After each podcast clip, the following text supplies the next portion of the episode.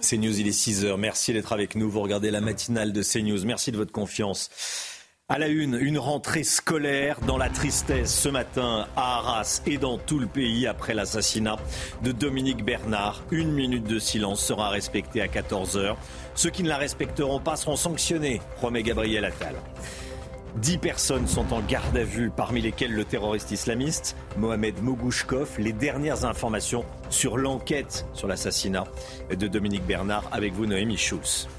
Israël prépare la riposte plus d'une semaine après l'attaque du Hamas. 155 otages israéliens sont retenus à Gaza. Le secrétaire d'État américain Anthony Blinken retourne en Israël aujourd'hui. Que va-t-il dire à Benjamin Netanyahou? On sera avec vous. Harold Iman, à tout de suite Harold. Une journaliste italienne agressée devant une mosquée de Roubaix. Elle tournait un reportage sur la radicalisation islamiste en France. On va vous montrer les images et on a recueilli son témoignage. Et puis la défaite, la défaite si proche du but. Les Bleus sont inclinés hier soir face à l'Afrique du Sud, face aux Springboks, dans un match de quart de finale très serré. L'équipe de France de rugby a perdu, écoutez bien, 28 à 29 contre l'Afrique du Sud. On va y revenir, on va entendre la déception des, supporters. La France endeuillée après la mort de Dominique Bernard, enseignant de 57 ans, tué au couteau par un islamiste devant le lycée Gambetta d'Arras. Arras, ville où il enseignait, sous le choc ce matin, euh, comme depuis vendredi. Hier, à 11h, plus de 5000 habitants ont rendu hommage à ce professeur et père de famille. Oui, il est difficile pour eux de trouver les mots face à l'horreur. Voyez ce reportage de Sacha Robin, Pierre Emco, Mathilde Imanez avec le récit de Sandra Thiombo.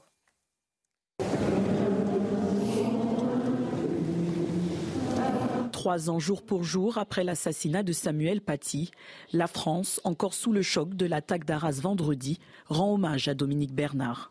Un temps d'échange entre professeurs est prévu ce matin dans tous les établissements scolaires, avant une reprise des cours à 10 heures pour les collégiens et lycéens. Il faut qu'on soit, que la communauté éducative soit unie. On sera soudés pour, euh, pour continuer à, à transmettre de belles valeurs euh, aux élèves. Il faut absolument qu'on préserve euh, qu'on se préserve de toute haine, de toute division et que vraiment, vraiment, euh, que le vivre ensemble, que, que, que, notre métier soit respecté. Ce dimanche, plus de 5000 personnes se sont rassemblées sur la place centrale d'Arras, non loin du lycée Gambetta, où le professeur de 57 ans a été assassiné. Je pense qu'on est tous sous le, sous le choc, que ce soit arrivé dans notre ville, euh, dans notre cours, devant notre lycée. On pense beaucoup à la famille euh, de M. Bernard et M. Paty également. Une minute de silence est prévue ce lundi à 14h en hommage aux victimes d'attentats contre l'école. Voilà, et au sujet de cette minute de silence invité du journal de 20h de TF1 hier soir, le ministre de l'Éducation, Gabriel Attal, a prévenu ceux qui perturberont cette minute de silence seront sanctionnés systématiquement. Regardez. Je vais être très clair et très ferme. Je ne tolérerai aucune contestation, aucune provocation à l'occasion de cet endommage il y aura un signalement nominatif de toute contestation, toute provocation à l'occasion de ces moments de recueillement, qui donnera lieu à des sanctions disciplinaires et à une saisine systématique du procureur de la République pour engager des poursuites. Le profil de l'assaillant, il est particulièrement inquiétant, Marine. Hein. oui, Mohamed M, 20 ans, d'origine russe, est arrivé en France en 2008 à l'âge de 5 ans. Il était suivi par les services de renseignement depuis cet été et avait été contrôlé la veille de l'attaque, jeudi, sans qu'aucune infraction n'ait été retenue contre lui. Il avait frôlé l'expulsion avec toute sa famille en 2014. Gauthier Lebret avec nous. Gauthier, si cet islamiste n'a pas été expulsé, c'est le résultat d'une décision politique. Oui, on a créé notre propre euh, impuissance. Je rappelle les mots euh, du président de la République au journal euh, lors de son allocution jeudi soir. Il dit La République sera là pour vous protéger et sera impitoyable avec tous les porteurs de haine. Le lendemain, Dominique Bernard est assassiné dans la cour de son établissement par un islamiste. Et effectivement, on a créé notre propre impuissance, puisqu'en 2014, si la famille de cet islamiste n'est finalement pas expulsé, c'est en raison d'une circulaire, la, la, circulaire Valls, qui autorise la régularisation des enfants scolarisés des étrangers sans papier. Et il y aura évidemment euh, des associations qui feront tout pour empêcher l'expulsion de cette famille. La CIMAD, le MRAP, Mouvement contre le racisme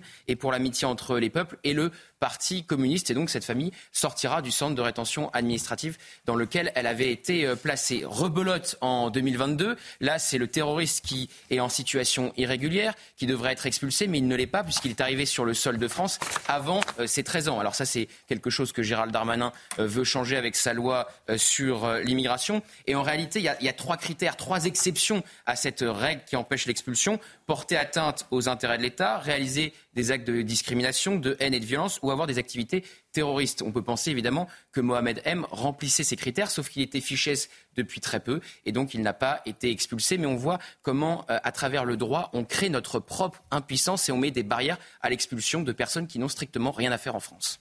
Merci Gauthier. Ce qu'on a du mal à comprendre, c'est que euh, tous les voyants étaient au rouge concernant cette famille. Tous les voyants étaient au rouge. Euh, et au final, seul le père a été euh, expulsé. Incompréhensible. Euh, les Français ne comprennent pas, euh, comprennent pas cela. À Limay, dans les Yvelines, l'individu fiché S, arrêté en possession d'un couteau à proximité d'un lycée, a été déféré hier.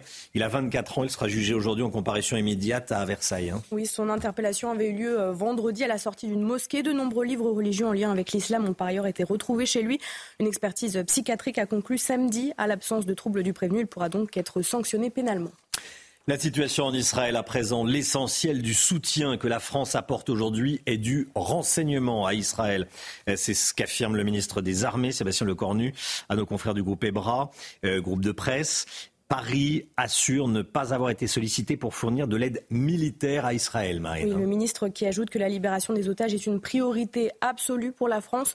Nous avons malheureusement une longue expérience en matière de lutte antiterroriste et nos services de renseignement disposent de moyens et de capteurs particulièrement performants.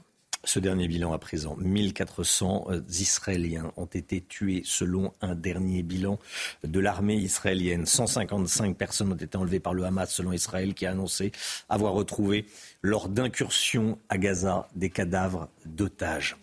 Harold Iman avec nous. Harold, la diplomatie américaine s'active pour éviter un embrasement. Le secrétaire d'État américain Anthony Blinken voit Benjamin Netanyahou aujourd'hui. Il revient en Israël. Anthony Blinken, il portera un message de soutien, mais aussi de retenue. C'est ce que vous nous dites? Oui, il y a une ambivalence chez les Américains. Alors Blinken, il a dit lors d'une interview à la télévision saoudienne, expulser les Palestiniens, c'est voué à l'échec. Donc ne le faites pas. Euh, et il répète que euh, les chefs d'État euh, arabes lui ont tous dit la même chose. Ne faites pas ça, il ne faut pas vider la population de Gaza. Et le président égyptien Abdel al-Sisi lui a aussi dit qu'il ne voulait pas de Palestiniens réfugiés de Gaza sur le sol égyptien, pas un seul. Et Blinken, lui, le souhaiterait, mettez des tentes, ce serait plus simple. Mais non, pour Sisi, le Hamas est l'ennemi mortel de l'Égypte et il ne veut pas de ces réfugiés dans lesquels il y aurait des Hamas et peut-être même des armes. Donc c'est difficile de concilier tout ça pour Blinken et euh, lui qui arrive euh, chez euh, Netanyahou devra le lui dire. Et le président Joe Biden en a rajouté depuis Washington. Il a dit que Israël ne doit pas occuper Gaza de façon permanente, ce qui est peut-être une idée à Netanyahou. Donc voilà, on a dit beaucoup de choses à Netanyahou qui ne voudra peut-être pas entendre, mais qui ne pourra pas vraiment refuser d'appliquer. Merci Harold Liman. On sera à 6h45. C'est en mon cas avec Frédéric Koskas, père d'un rescapé de la rave party. Des témoignages euh, ce matin dans, la matinale de, de CNews. Cette histoire, euh, cette agression qui s'est déroulée devant une mosquée de Roubaix, la mosquée Asuna, une mosquée connue pour sa radicalisation. La journaliste italienne et son caméraman ont été frappés par plusieurs individus qui ont essayé de leur prendre la caméra. Oui, les journalistes réalisaient un reportage sur la radicalisation islamiste en France. Au lendemain du meurtre de Dominique Bernard, assassiné à Arras, une plainte a été euh, déposée sous le choc. Elle raconte ce qu'il s'est passé à notre journaliste Tony Pitaro. Regardez. Devant cette mosquée de Roubaix, cette journaliste italienne et son caméraman ont été agressés par des fidèles. Ils ont commencé à dire vous ne pouvez pas filmer ici, euh, vous ne pouvez pas le faire. Absolument, vous, vous devez euh, nous donner la caméra. Euh, et, donc, ils ont essayé de nous prendre la, caméra. Il y avait plusieurs rangs et ils m'ont jeté par terre comme si j'étais un animal. J'étais par terre. Ils ont commencé à, essayer de prendre la caméra, à donner des coups. Et après, ils ont pris la caméra et ils, ils sont partis. Eugenia Fiore a reçu plusieurs coups dans le dos et a été blessée au niveau de la main. Je suis euh, sous choc parce que moi, je ne pensais pas que ça, pouvait se passer. J'étais seulement en train de faire mon travail. Il y avait aussi des, des gens qui, qui, qui ne qui faisaient rien. Des, des- des femmes aussi, on, on voit de la caméra cachée qu'il y a des femmes, et- et- mais il, il- elles ne faisaient rien. Elles regardaient des femmes voilées et elles étaient là et elles rien fait vraiment. J'étais complètement seule et personne ne m'a aidée. La journaliste italienne a porté plainte pour vol avec violence au commissariat de Roubaix. Voilà, Roubaix, cette, cette, euh, euh, mosquée qui, qui lui avait été euh, conseillée par Lamine Elbaï, qu'on qu'on a souvent reçu sur le, sur le plateau de, de CNews. Elle y est allée, voilà comment ça s'est passé. Elle témoigne ce matin sur CNews, c'est important. Bon, désillusion pour les, pour les Bleus hier soir, on en parle tout de suite. Retrouvez votre programme de choix avec Autosphère, premier distributeur automobile en France.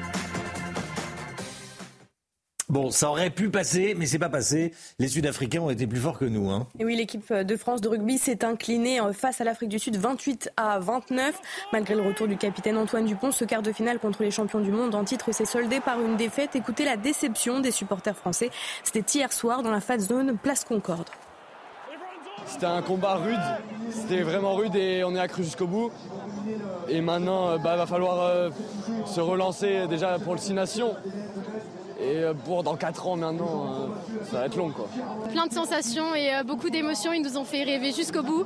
Et euh, bah, ça se joue à un point, mais euh, j'espère que la prochaine Coupe du Monde, elle sera pour nous. On a passé un super moment grâce à eux, on a passé une super Coupe du Monde. On est déçus forcément, mais à un point, ça, ouais, c'est les, c'est les boules quoi. C'était un très beau match. On a commencé le match très bien. Premier essai à la cinquième minute. C'était impressionnant et puis euh, perdre un point, c'est un peu toujours dégoûtant. Bon, bon, bon. Euh, vous avez regardé le match le mic Jusqu'au bout, j'y ai cru. Hein Ah oui. jusqu'au bout. Il y a eu une histoire d'arbitrage, non? L'arbitrage était plutôt pro-sud-africain C'est ce qui se dit au début. C'est ce qui se dit quand on perd, mais. C'est ce qui se dit quand on perd, Je suis ouais. pas sûr que les Sud-Africains étaient meilleurs que les Français pour le coup.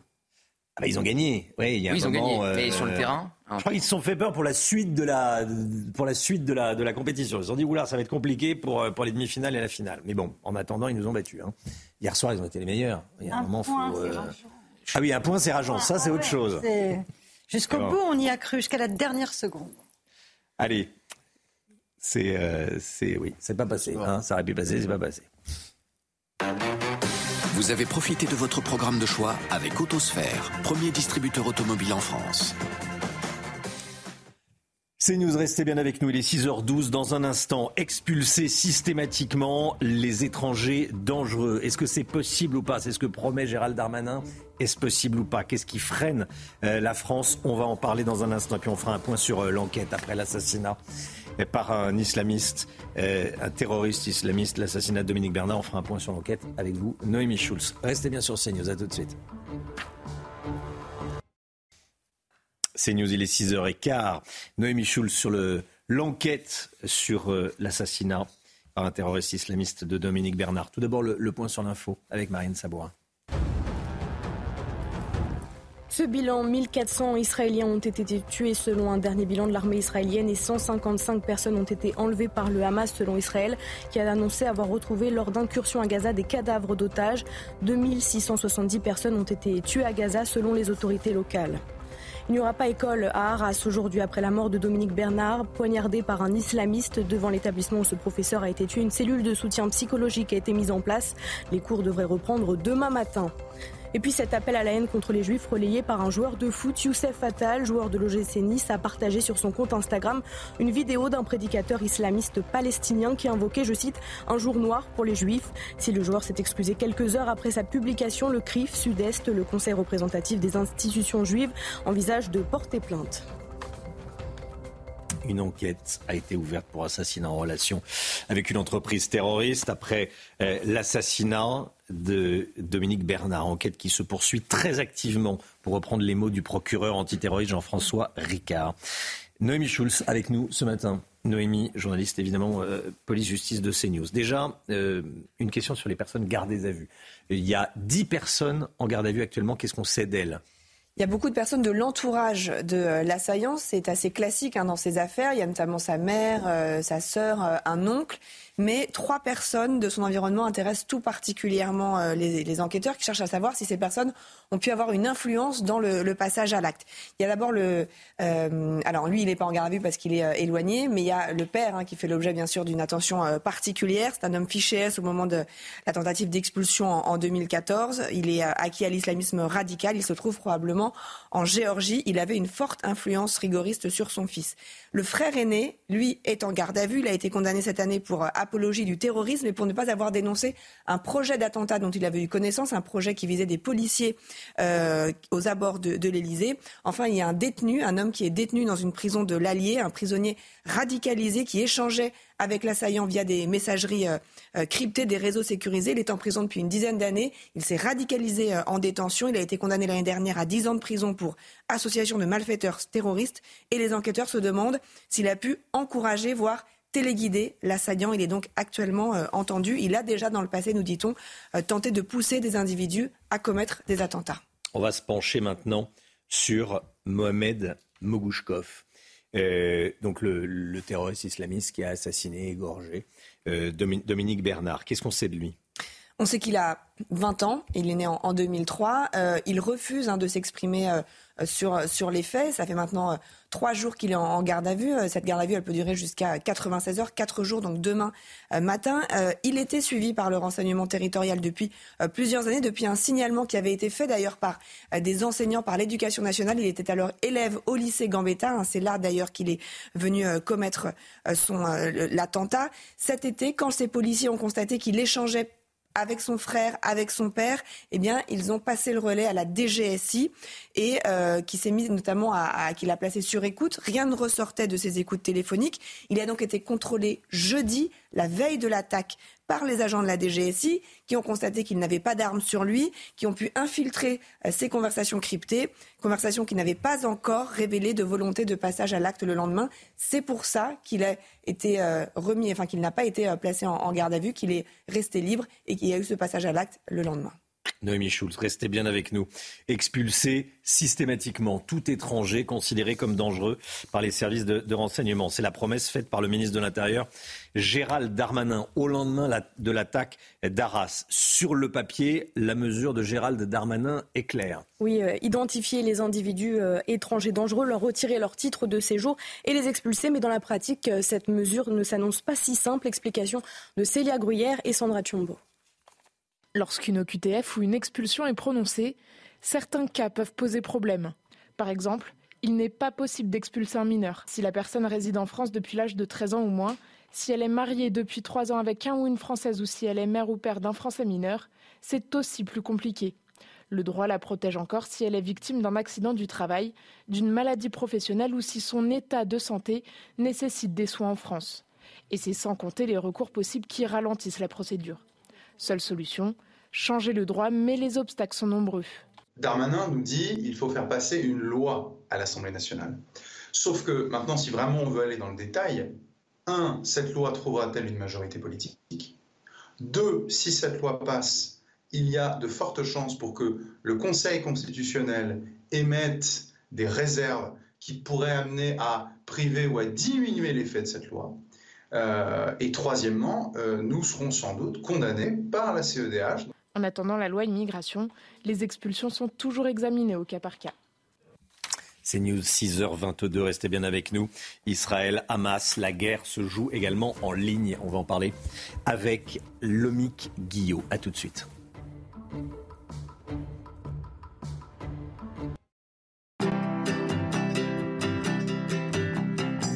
Programme avec Lesia, assureur d'intérêt général.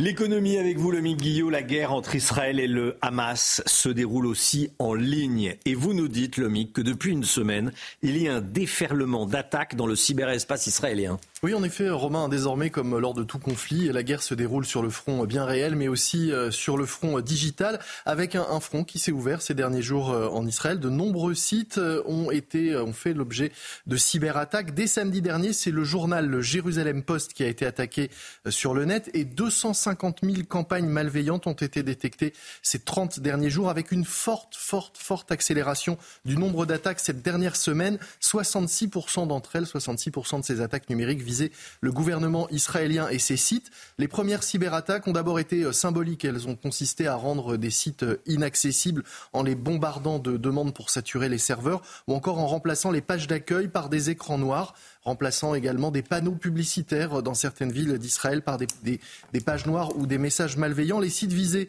ont été ceux de médias, mais aussi plusieurs sites du gouvernement euh, israélien. On apprend ainsi que le site du Sinbed, Sinbed pardon, le service de renseignement intérieur, a hmm. été rendu indisponible pendant plusieurs heures. Il y a eu des attaques encore plus inquiétantes. Oui, une application qui sert à prévenir la population israélienne en temps réel du lancement de missiles ou de roquettes a été ciblée. Elle s'appelle Red Alert et elle a été euh, détournée pour envoyer de fausses notifications à certaines personnes. Par exemple, un message qui disait la bombe nucléaire arrive, mais également en affichant euh, des croix gammées. Et certains experts craignent désormais des cyberattaques contre des sites plus sensibles, notamment tout ce qui touche à l'alimentation euh, électrique, au transport et plus généralement tout ce qui pourrait paralyser l'économie du pays. Sait-on qui est derrière ces attaques? Eh bien, près d'une centaine de groupes de hackers actifs ont été euh, identifiés par des plateformes spécialisées dans la lutte contre le piratage informatique. Une partie de ces pirates sont russes, d'autres seraient euh, basés euh, en Iran, certains seraient soudanais également. Dès le mois de mai dernier, d'ailleurs, Microsoft alertait dans un rapport sur le fait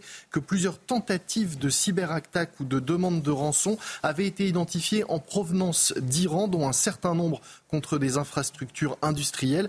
Comme dans toute guerre, signalons aussi que les attaques eh bien, se font des deux côtés. Israël a ainsi déjà cherché à neutraliser les infrastructures de communication et de télécommunication à Gaza.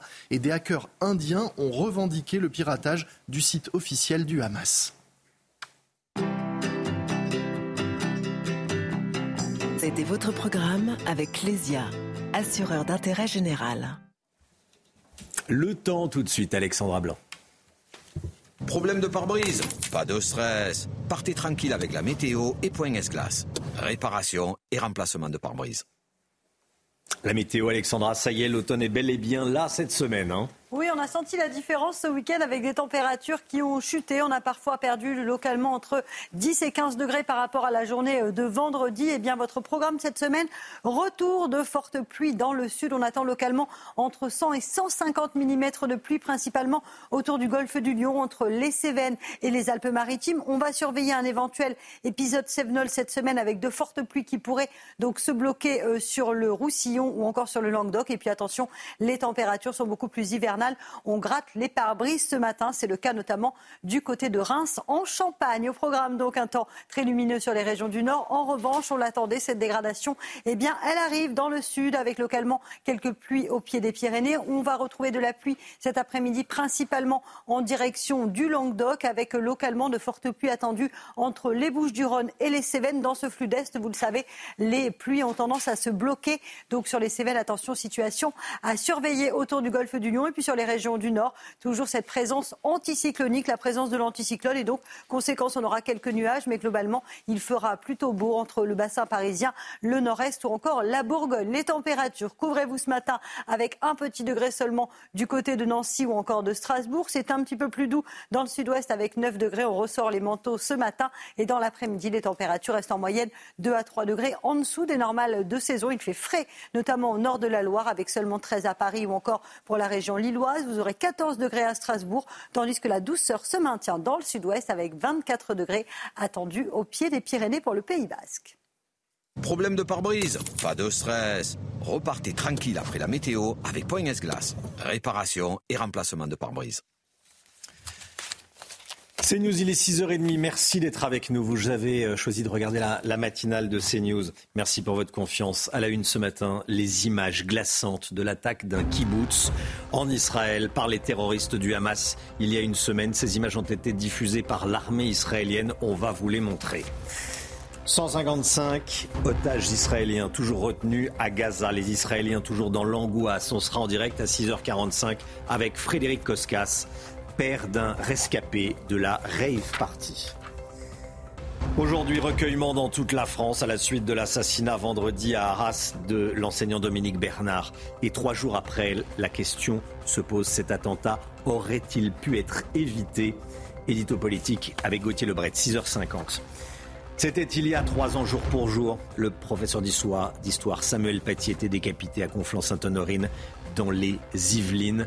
On se souvient, on rend hommage aujourd'hui à Samuel Paty. Les images glaçantes, celles de l'attaque du Hamas publiée par le compte français de, de l'armée israélienne, attaque d'un kibbutz. Sur ces images, filmées par un islamiste du Hamas, on peut voir l'individu prendre d'assaut le kibbutz de Soufa, situé près de la bande de Gaza. Les terroristes du Hamas tirent des coups de feu en direction des habitations. Récit signé Augustin Donadieu. Nous sommes au petit matin du 7 octobre. Ces terroristes du Hamas prennent d'assaut le kibbutz de Soufa, à 3 km de la frontière sud de la bande de Gaza. Après un premier échange de tirs avec des gardiens, les hommes pénètrent dans le village en prenant le soin de crever les pneus de cette ambulance pour qu'elle ne puisse pas permettre de sauver des vies. La traque des habitants se poursuit. Cet homme, dont on aperçoit la silhouette, n'échappera pas aux balles des terroristes.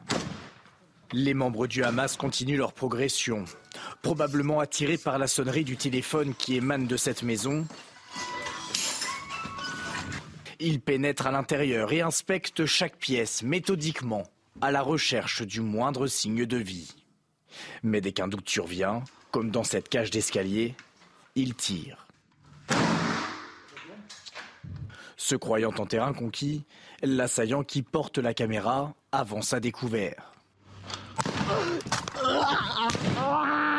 Le chef de sécurité du village vient de neutraliser le terroriste, mettant ainsi fin à sa macabre mise en scène. Le dernier bilan, à présent, 1400 Israéliens ont été tués, selon un dernier bilan de, l'armée israélienne. 155 personnes ont été enlevées par le Hamas, selon Israël, qui a annoncé avoir retrouvé lors d'incursions à, Gaza des euh, cadavres d'otages. L'offensive israélienne est sur le point de commencer. Les réservistes sont mobilisés. Les avions israéliens survolent la bande de Gaza pour marquer leur cible. Harold Diman avec nous. Quelle forme pourrait prendre cette opération d'envergure inédite? Quelles sont les dernières informations? Alors déjà, euh, l'évacuation de Gaza Nord semble avoir été suffisamment euh, euh, conséquente pour autoriser le feu vert des, de l'invasion israélienne. Donc la partie mauve sur la carte a perdu plus de 400 ou 500 000 habitants. On n'en est pas un décompte précis qui sont allés vers le sud. Et les autorités israéliennes sont en train de remettre l'eau et laisser passer la nourriture dans la partie sud pour encore attirer la population qui n'avait rien de tout cela il y a encore quelques heures. Donc ça, c'est euh, assez bien bordé. Euh, tout ce qui est du côté d'Israël, euh, de ce, cette frontière, est en train d'être complètement évacué. Donc là, on est prêt. Et euh, bien sûr, l'assaut visera Gaza City, Gaza ville. Cette partie-là, c'est véritablement la souricière du Hamas. Et sinon, avant de procéder à cette offensive, on doit aussi s'occuper du front nord. Et le front nord, qui, pour l'instant, ne connaît pas l'intensité qu'on a connue euh, en d'autres années, euh, est quand même active. Il y a dans ce front nord le groupe Hezbollah, et il y a des groupes palestiniens qui sont avec le Hezbollah. Et donc, c'est ces groupes palestiniens qui essayent de rentrer par la terre et le Hezbollah qui bombarde juste sur la frontière, mais pas trop en profondeur. Donc, est-ce que tout cela va rester dans l'état côté Hezbollah? C'est ce qu'espère évidemment l'armée israélienne qui va mettre le gros de son effort sur la bande de Gaza. Merci Harold, restez bien avec nous. Je voulais vous montrer ce tweet de Karim Benzema. Euh, Karim Benzema qui n'a pas eu de message de soutien sur X, en tout cas, euh, aux victimes de l'attaque du, Hamas. En revanche, euh, qui euh, émet ce tweet, diffuse ce tweet, toutes nos prières pour les habitants de, Gaza. Donc rien pour les victimes du, Hamas en, Israël. Et puis ce tweet, commentaire sur le sur le plateau Rien non plus pour Dominique Bernard, rien pour les 19 Français euh, tués par le Hamas, rien pour les 13 Français disparus probablement otages.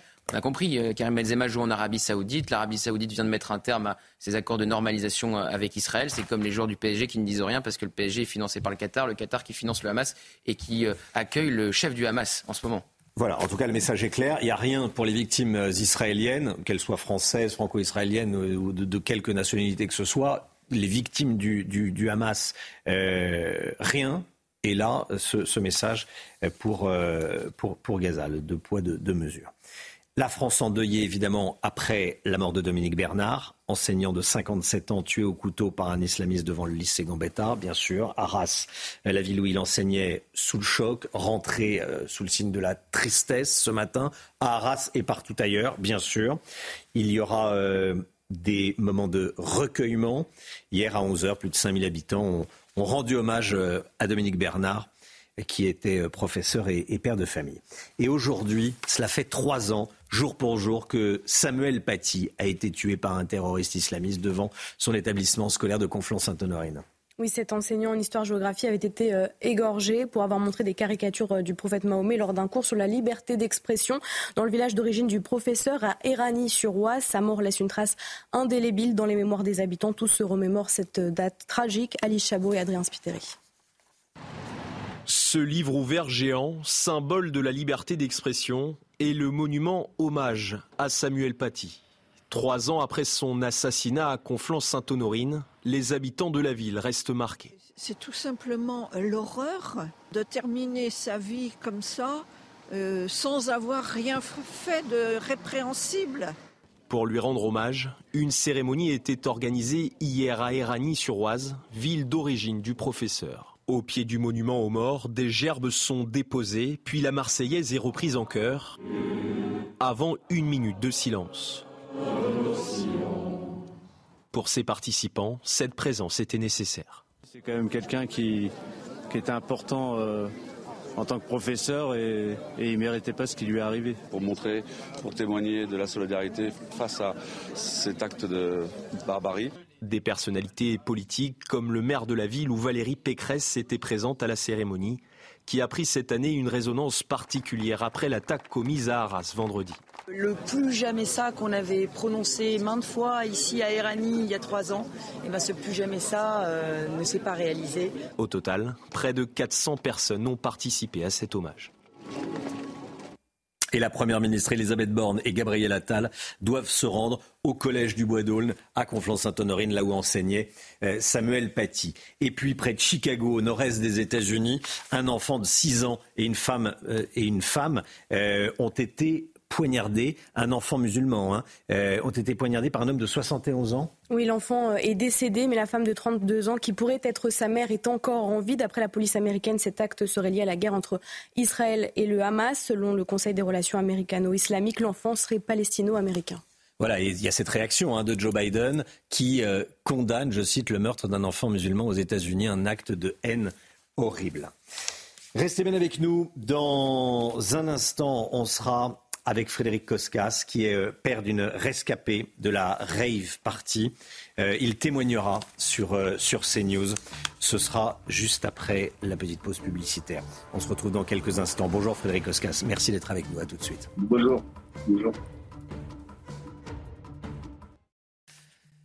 C'est News, il est 7h moins le quart. Merci d'être avec nous. Merci euh, de nous accorder votre confiance.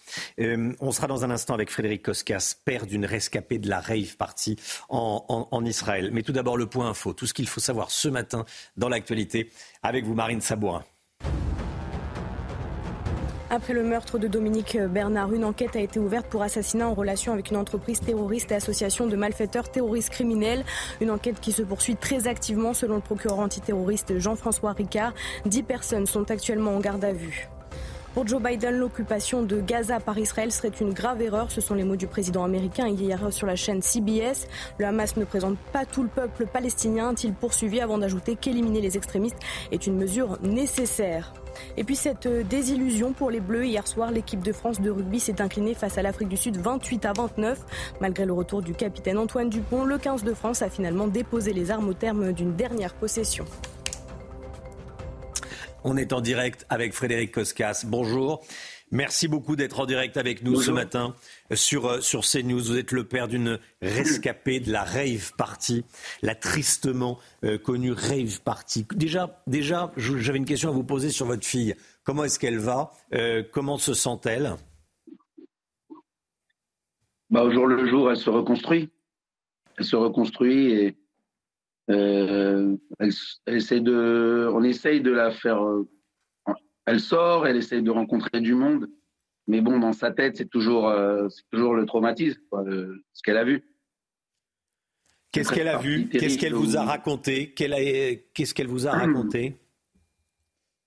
Ben, Elle nous a raconté qu'elle a. En fait, elle, a eu. Euh, elle est, elle est partie d'une des premières parce que elle a commencé à entendre les, euh, les premiers tirs à 6h30 du matin, les tirs de roquettes, et elle a compris tout de suite que c'était une attaque.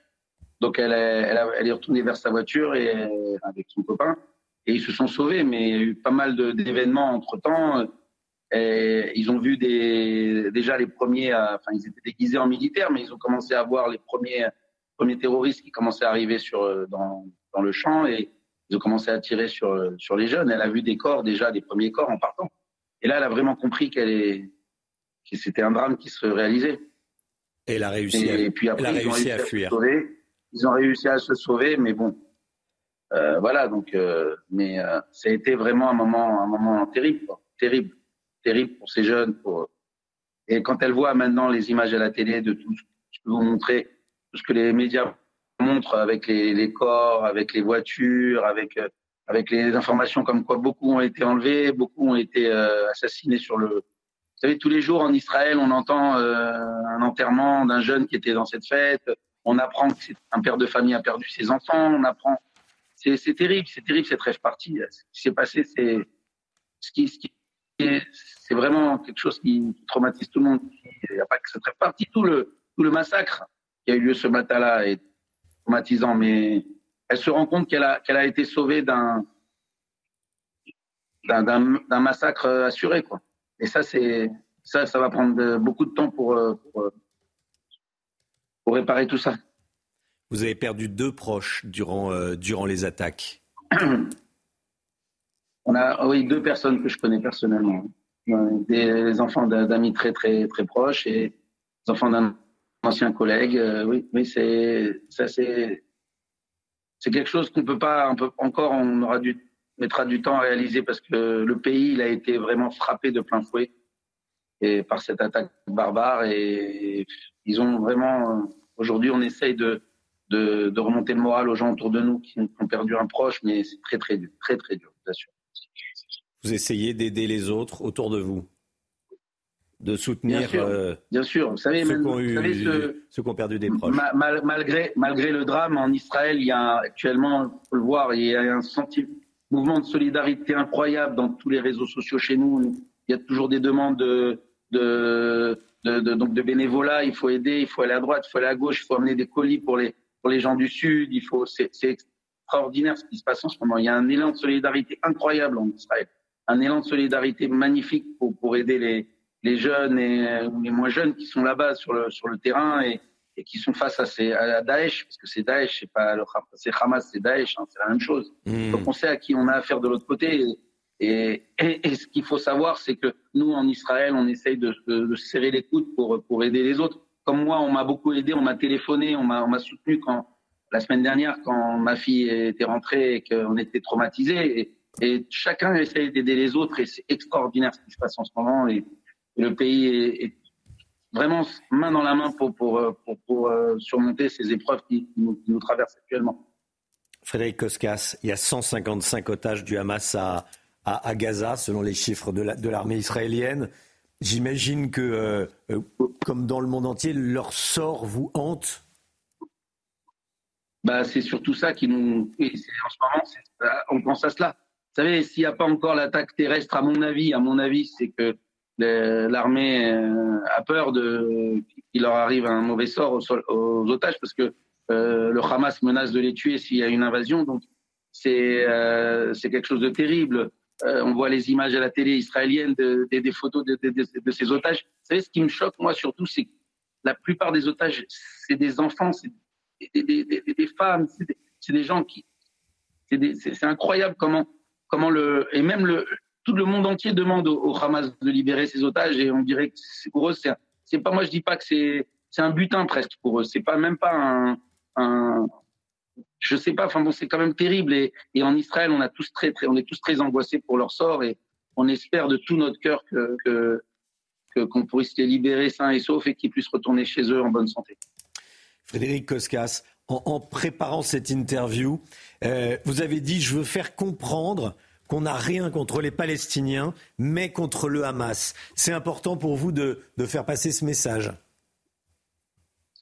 bah, C'est-à-dire que nous, on a toujours, moi je regarde, on a toujours tendu la main aux, Palestiniens dans des, dans des accords. Et de l'autre côté, on a reçu on a reçu les attentats. Vous savez, moi, ça fait 25 ans que je vis ici. J'ai vécu pendant la période des accords d'Oslo et à Natania, on a, on a souffert de notre chair. On a eu l'attentat du Parc Hôtel où un Palestinien s'est fait exploser euh, euh, à l'hôtel alors qu'on était en pleine période de, euh, négociation avec eux. Alors il y a eu bien sûr la deuxième intifada, il y a eu les attaques. Donc Israël, elle est, elle est, elle est pris, elle est en fait, elle est. C'est sûr que elle, veut, elle veut discuter avec les Palestiniens, elle veut, elle veut un accord de paix. Mais d'un autre côté, on a des mouvements extrémistes qui, dans leur charte elle-même, demandent la destruction d'Israël.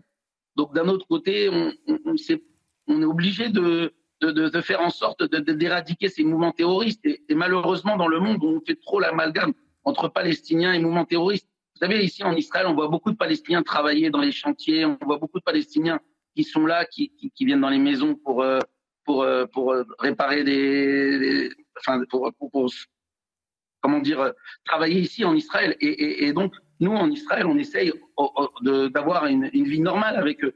Mais le problème, c'est de l'autre côté, on cherche au contraire à briser cette, entente qu'on essaye d'avoir avec eux. C'est sûr que moi, quand je vois le monde qui dit qu'on tue des civils euh, à Gaza, en fait, c'est faux, c'est pas vrai. Israël ne tue pas des civils à Gaza par plaisir. au contraire, elle demande de sortir la population de cela. Et c'est pour ça que moi, je n'ai rien contre eux. Ces gens-là, ils sont là-bas. Et, vous savez, moi, je suis guide touristique. Et souvent, moi, je vais dans le sud, dans la région de la bande de Gaza. Vous savez que des fois, des Palestiniens téléphonent. Il y a des missiles, téléphonent aux gens des kibbutz pour savoir s'ils vont bien. Et les gens des kibbutz téléphonent aux Palestiniens de Gaza pour voir s'ils n'ont pas été touchés par les. Vous savez, il y a, quelque chose qu'on ne sait pas, mais il y a, de l'autre côté, peut-être, et chez nous aussi, une envie de vivre ensemble. Mais, là, le Hamas essaie de tout briser, le Hamas Daesh la même chose. Essayer de tout briser en, créant des haines et en créant des, euh, une haine entre eux et nous. Et ça, c'est ça qui, me fait de la peine. Et, au, lieu de, au lieu de vivre en paix, au lieu de vivre ensemble, eh ben, le Hamas cherche au contraire à, créer des haines, et pas seulement qu'en Israël, même dans le monde. Ils, appellent à, la colère contre les Juifs dans le monde, etc. Ils veulent à tout prix qu'il y ait cette haine entre eux et nous, et, c'est ça que je déplore. C'est fort ce que, le monde sache Ça. C'est fort, c'est très très fort. Merci beaucoup, euh, merci de Frédéric Koskas. Merci d'avoir témoigné ce matin. C'est important, euh, c'est important d'entendre les, les témoignages. Merci à vous. Euh, bon courage. 6h52, restez bien avec nous dans un instant la politique. On va revenir sur euh, l'assassinat par un islamiste de Dominique Bernard, ce professeur à Arras. Comment est-ce possible, alors que tous les voyants étaient au rouge pour expulser cette famille en 2014, comment est-ce possible euh, qu'elle soit restée, que seul le père ait été expulsé? On verra ça avec vous, Gauthier Lebret. Tout de suite. 6h55, la politique. Merci d'être avec nous. Dominique Bernard, assassiné par un islamiste à Arras. Tous les voyants étaient au rouge. Il aurait dû être expulsé dès 2014. Et pourtant, Gauthier Lebret, ça n'a pas été le cas. L'État, euh, la France, crée sa propre impuissance. C'est totalement ça. Jeudi soir, allocution à 20h d'Emmanuel Macron. Le président de la République dit la phrase suivante. La République sera là pour vous protéger et sera impitoyable avec tous les porteurs de haine. Le lendemain, Dominique Bernard, professeur de français, était assassiné par un islamiste dans la cour de son école. L'État n'est pas capable d'assurer cette promesse de protection, du moins d'une manière absolue. C'est donc une fausse promesse du chef de l'État. Gérald Darmanin a même demandé vendredi soir aux 20h de TF1 aux Français de faire attention, comme si le danger était partout et comme s'il était impuissant face à cela. Vous ne demandez pas aux Français de faire attention si vous n'êtes pas capable, euh, si vous êtes capable de les protéger. Alors il y a ceux qui vous expliquent que le risque zéro n'existe pas, que c'est une fatalité, qu'on ne pouvait pas expulser cet islamiste, et ceux qui vous disent que ce n'est pas, que ce n'est jamais une fatalité. D'autres choix politiques sont possibles, et nous avons créé effectivement les propres conditions de notre impuissance. La famille de l'islamiste aurait dû être expulsée. Oui, en 2014, la famille de l'islamiste qui a tué euh, Dominique euh, Bernard doit être expulsée. Elle est sous OQTF, obligation de quitter le territoire français. Elle est même placée en centre de rétention administratif. Alors, branle-bas de combat d'associations et du Parti communiste pour empêcher cette expulsion, la CIMAD, le MRAP, Mouvement contre le racisme et pour l'amitié entre les peuples, menace le gouvernement de déclencher une nouvelle affaire Leonarda cette jeune Rome de 15 ans expulsée avec sa famille qui va se lancer dans un bras de fer avec François Hollande, dévastateur pour le président euh, socialiste en termes d'image. Ces associations et le Parti euh, communiste vont se servir de la circulaire Valls pour empêcher l'expulsion, nouvelle circulaire qui date de 2012 et qui autorise la régularisation des enfants scolarisés des étrangers sans papier. Et en l'occurrence, les enfants euh, sont scolarisés de cette famille du CE1 à la 6e. Et c'est le cabinet du ministre qui va ordonner de libérer cette famille immédiatement. Alors aujourd'hui, Manuel Valls fait des interviews, il essaye de minimiser. Euh, ce n'est pas remonté jusqu'à lui, dit-il. C'est une mauvaise polémique. Il n'empêche que c'est sa circulaire qui met fin à la procédure d'expulsion. Et comme tous les ministres de l'Intérieur, il a un discours beaucoup plus ferme aujourd'hui et plein de solutions une fois qu'il a quitté le pouvoir, comme c'est commode. Rebelote en 2022, c'est Mohamed Mogouchkov lui-même, l'islamiste qui a tué Dominique Bernard, qui aurait dû être expulsé. Oui, rebelote. En août 2022, toutes les demandes de régularisation du terroriste islamiste qui a tué Dominique Bernard sont rejetées. Il est donc en situation irrégulière. Sauf qu'il est arrivé avant 13 ans en France et donc il n'est pas expulsable. C'est comme ça, c'est le droit français et c'est un verrou que Gérald Darmanin veut faire euh, sauter avec sa loi immigration. Mais en, réalité, cet islamiste était expulsable car il existe trois exceptions à cette règle. Porter atteinte aux intérêts de l'État, réaliser des actes de discrimination, de haine et de violence ou avoir des activités terroristes. On peut dire que Mohamed M correspondait à ces euh, critères. Problème, il a été euh, fiché depuis seulement quelques jours, répond le ministre de l'Intérieur tout dans ce drame est donc symptomatique de l'impuissance d'État. C'est comme le père qui est expulsé en 2018 mais qui revient en 2019. Par des décisions politiques, cet islamiste était donc encore en France alors qu'il n'avait rien à y faire. Aujourd'hui, les professeurs de France vont reprendre le chemin de l'école avec les noms et les visages de Samuel Paty, de Dominique Bernard à l'esprit. Un syndicat de profs envoyait euh, un communiqué hier titré à qui le tour Ce n'est plus le temps des belles paroles, nous allons rester debout, nous ne plierons pas. Oui, c'est vrai, mais c'est le temps des actes pour que les professeurs n'aillent pas travailler la boule au ventre et que les Français, pour reprendre les mots du ministre, n'aient pas besoin de faire attention quand ils sortent de chez eux. Merci Gauthier. 8h10, la grande interview de Sonia Mabrouk ce matin. Nadine Morano, invitée de, Sonia Mabrouk sur CNews et sur Europe 1. Le temps tout de suite, Alexandra Blanc. Problème de pare-brise Pas de stress. Partez tranquille avec la météo et Point S-Glace. Réparation et remplacement de pare-brise.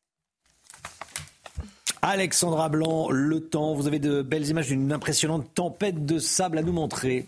Oui, regardez avec une visibilité particulièrement réduite du côté de la Jordanie avec cette tempête de sable impressionnante. Vous le voyez avec donc ce ciel tout simplement orange et une visibilité donc particulièrement réduite. Allez, retour en France avec des conditions météo un petit peu plus agitées, notamment sur les régions du sud, avec un temps un petit peu plus instable, un petit peu plus maussade au pied des Pyrénées. On retrouvera également un temps très nuageux autour du golfe du Lion. Et dans l'après-midi, attention, forte pluie attendue, notamment entre les Cévennes et les Bouches-du-Rhône. Les pluies auront tendance à se bloquer donc situation à surveiller partout ailleurs.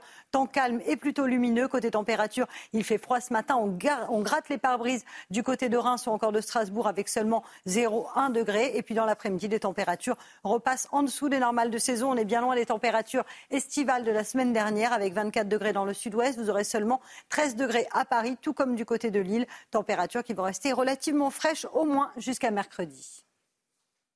Problème de pare-brise Pas de stress. Repartez tranquille après la météo avec Point Glace. Réparation et remplacement de pare-brise.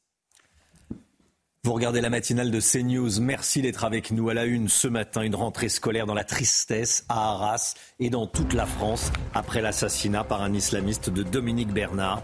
Une minute de silence sera respectée à 14h. Ceux qui ne la respecteront pas seront systématiquement sanctionnés, promet Gabriel Attal. Le président de la République veut être intraitable avec les individus radicalisés. Il a demandé à Gérald Darmanin d'établir une circulaire sur la radicalisation islamiste. Le détail avec vous, Gauthier les troupes de l'armée israélienne continuent de se masser à la frontière avec Gaza. La contre-offensive terrestre est imminente. En direct avec nous depuis Israël, Stéphanie Rouquier et Charles Baget. A tout de suite Stéphanie. Et puis on sera à 7h10 avec le capitaine Edental Sassi Haddad, porte-parole française de Tsahal.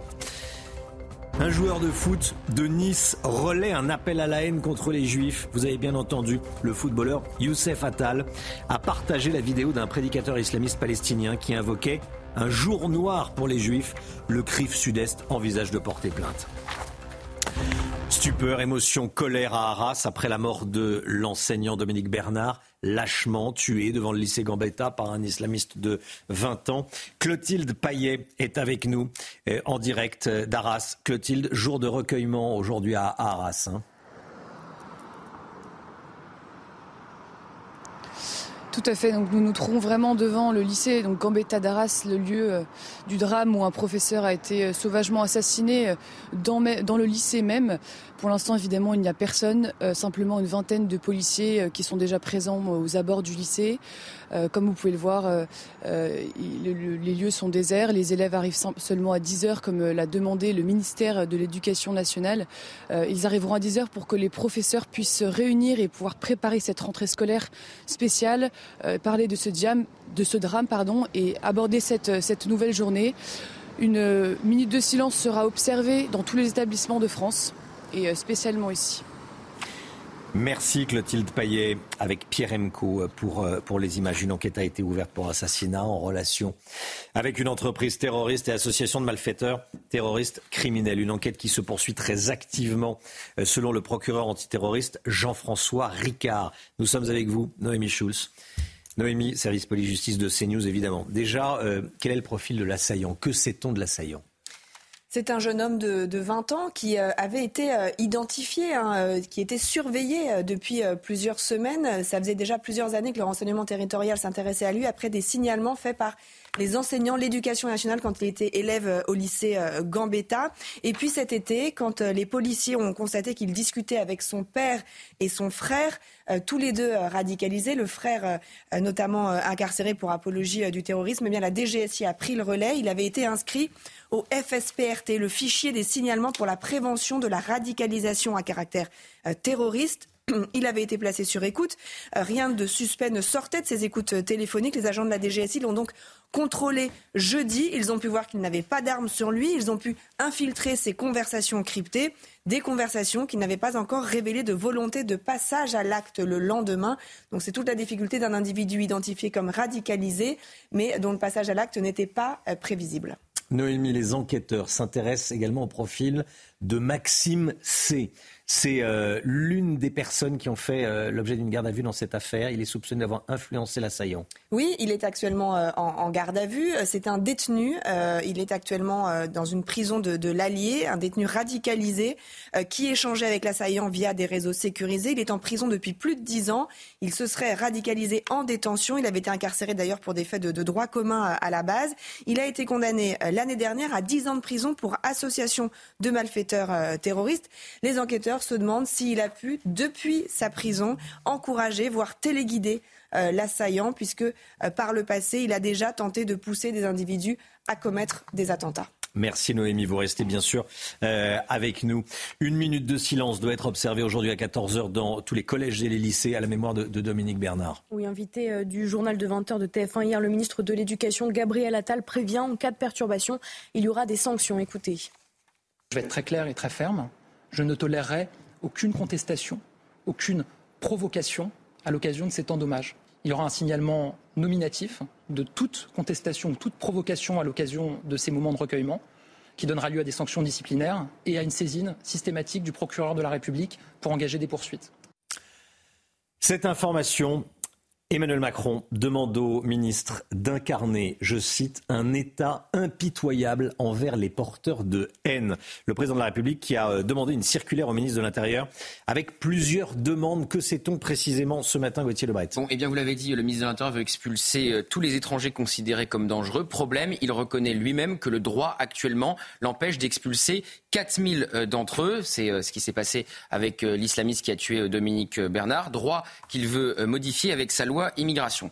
Le président a donc demandé effectivement à ses ministres d'incarner un État impitoyable, des mots forts, mais pour le moment, ce ne sont que des mots. Il a demandé à Gérald Darmanin de faire remonter euh, tous les sites sensibles à l'opération euh, Sentinelle pour que les militaires de l'opération Sentinelle puissent euh, protéger ces lieux sensibles. Il a demandé enfin à son ministre de l'Intérieur d'adresser une circulaire au préfet, qui doit être d'ailleurs envoyée aujourd'hui. Alors cette circulaire va leur demander de, réexaminer tous les profils, de vérifier que les personnes radicalisées aient été ou soit expulsés, si le droit le permet encore une fois. Enfin, le président a demandé à son ministre d'engager une réflexion, je cite, sur les jeunes hommes originaires du euh, Caucase, sur la tranche 16-25 ans, puisque c'est un, Tchétchène, vous le savez, qui a euh, tué Dominique Bernard. Leur rapport à la violence, dit-il, euh, la radicalisation est parfois très forte. Il faut un meilleur suivi, dit l'Élysée, et mettre en place des, des meilleurs mécanismes de dépistage. Enfin, l'Élysée rappelle que 43 attentats ont été déjoués depuis 2017 et que depuis 2018, 800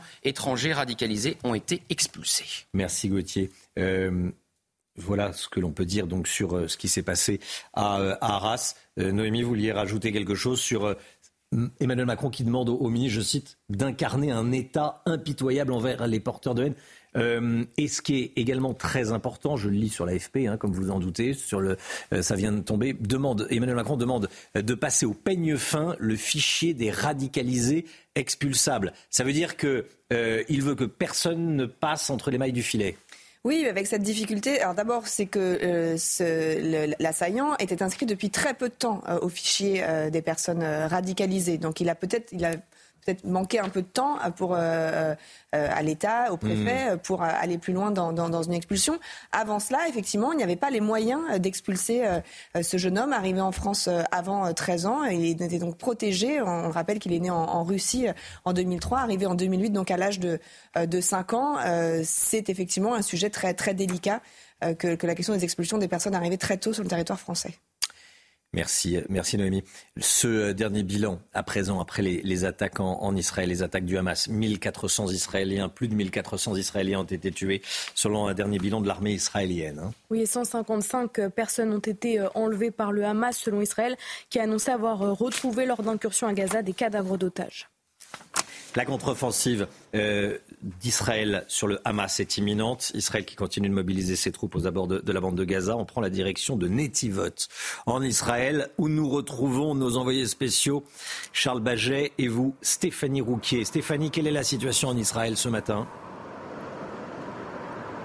Bien écoutez, la nuit a été relativement calme. Seul élément à noter, c'est dans la soirée, le Hamas a envoyé plus de 20 roquettes simultanément sur le territoire en Israël. Elles ont quasiment toutes été interceptées dans le ciel par le dôme de fer. Une seule est tombée euh, au sol. Elle est tombée euh, dans un parc au sud de Tel Aviv. Mais heureusement, il n'y avait personne dans ce parc. De son côté de salle, vous le savez, plus de 40 bataillons sont positionnés le long de la frontière avec la bande de Gaza, par exemple, où nous nous trouvons.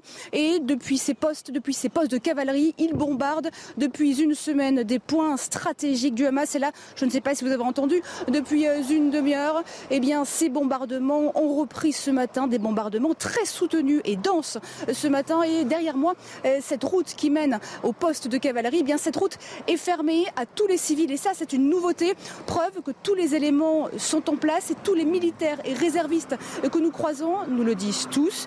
Ils sont prêts, ils attendent désormais un signal de Jérusalem pour lancer la grande contre-offensive terrestre.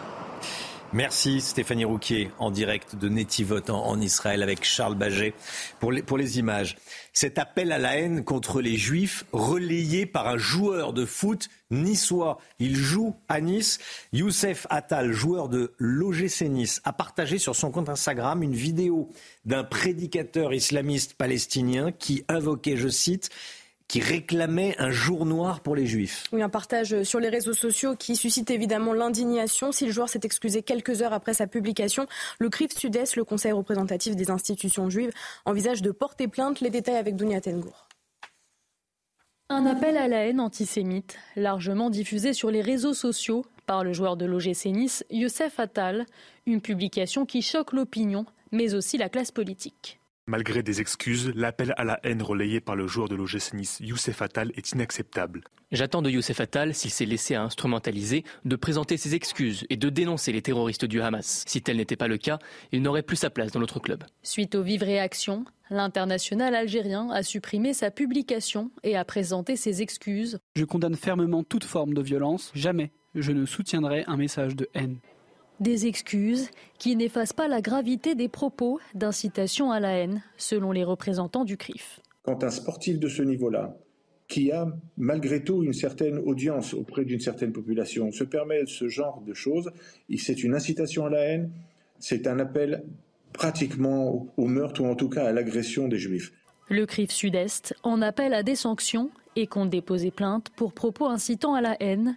De son côté, la Fédération française de football a dit condamner avec la plus extrême fermeté et a annoncé que le Conseil national de l'éthique de la fédération avait été saisi. Voilà, Meyer Habib demande des, euh, des, sanctions contre ce joueur. Il sera en direct avec nous à 7h30 depuis Israël. Il va parler de, euh, de sa rencontre avec euh, Benjamin Netanyahou. notamment, il l'a rencontré hier. Il va nous dire. Alors, il va pas nous dire ce qu'ils se sont dit, mais on peut comprendre au travers de, ce que va nous dire Meyer Habib ce, que prévoit Benjamin Netanyahou. Benjamin Netanyahou. Netanyahou. Soyez là à 7h30, Meyer Habib en direct. Allez, le sport tout de suite. Retrouvez votre programme de choix avec Autosphère, premier distributeur automobile en France. Fin de l'histoire pour les Bleus en Coupe du Monde de rugby. Ils ont été battus 28 à 29 par les Sud-Africains. Et oui, malgré euh, le retour du capitaine Antoine Dupont, ce quart de finale contre les champions du monde en titre s'est soldé par une défaite. Écoutez la déception des supporters français hier soir. C'était un combat rude, c'était vraiment rude et on est accru jusqu'au bout. Et maintenant, il bah, va falloir euh, se relancer déjà pour le 6 Nations. Et euh, pour dans 4 ans maintenant, euh, ça va être long quoi. Plein de sensations et beaucoup d'émotions, ils nous ont fait rêver jusqu'au bout. Et bah, ça joue à un point, mais j'espère que la prochaine Coupe du Monde, elle sera pour nous. On a passé un super moment grâce à eux, on a passé une super Coupe du Monde. On est déçus forcément, mais à un point, ça, ouais, c'est les, les boules quoi. C'était un très beau match. On a commencé le match très bien, premier essai à la cinquième minute. C'était impressionnant et puis euh, perdre un point, c'est un peu toujours dégoûtant. Vous avez profité de votre programme de choix avec Autosphère, premier distributeur automobile en France. C'est News, il est 7h14. Merci d'être avec nous. Le, la guerre en Israël. Euh, Israël attaqué. Les dernières informations, évidemment, dans un instant. Et puis l'analyse, le décryptage d'Harold Iman, qui est avec nous ce matin. Puis je vous rappelle cette information numéro 1 euh, concernant l'attaque d'Arras. Emmanuel Macron demande de passer au peigne fin le fichier des radicalisés expulsables. Et il demande que l'État soit impitoyable.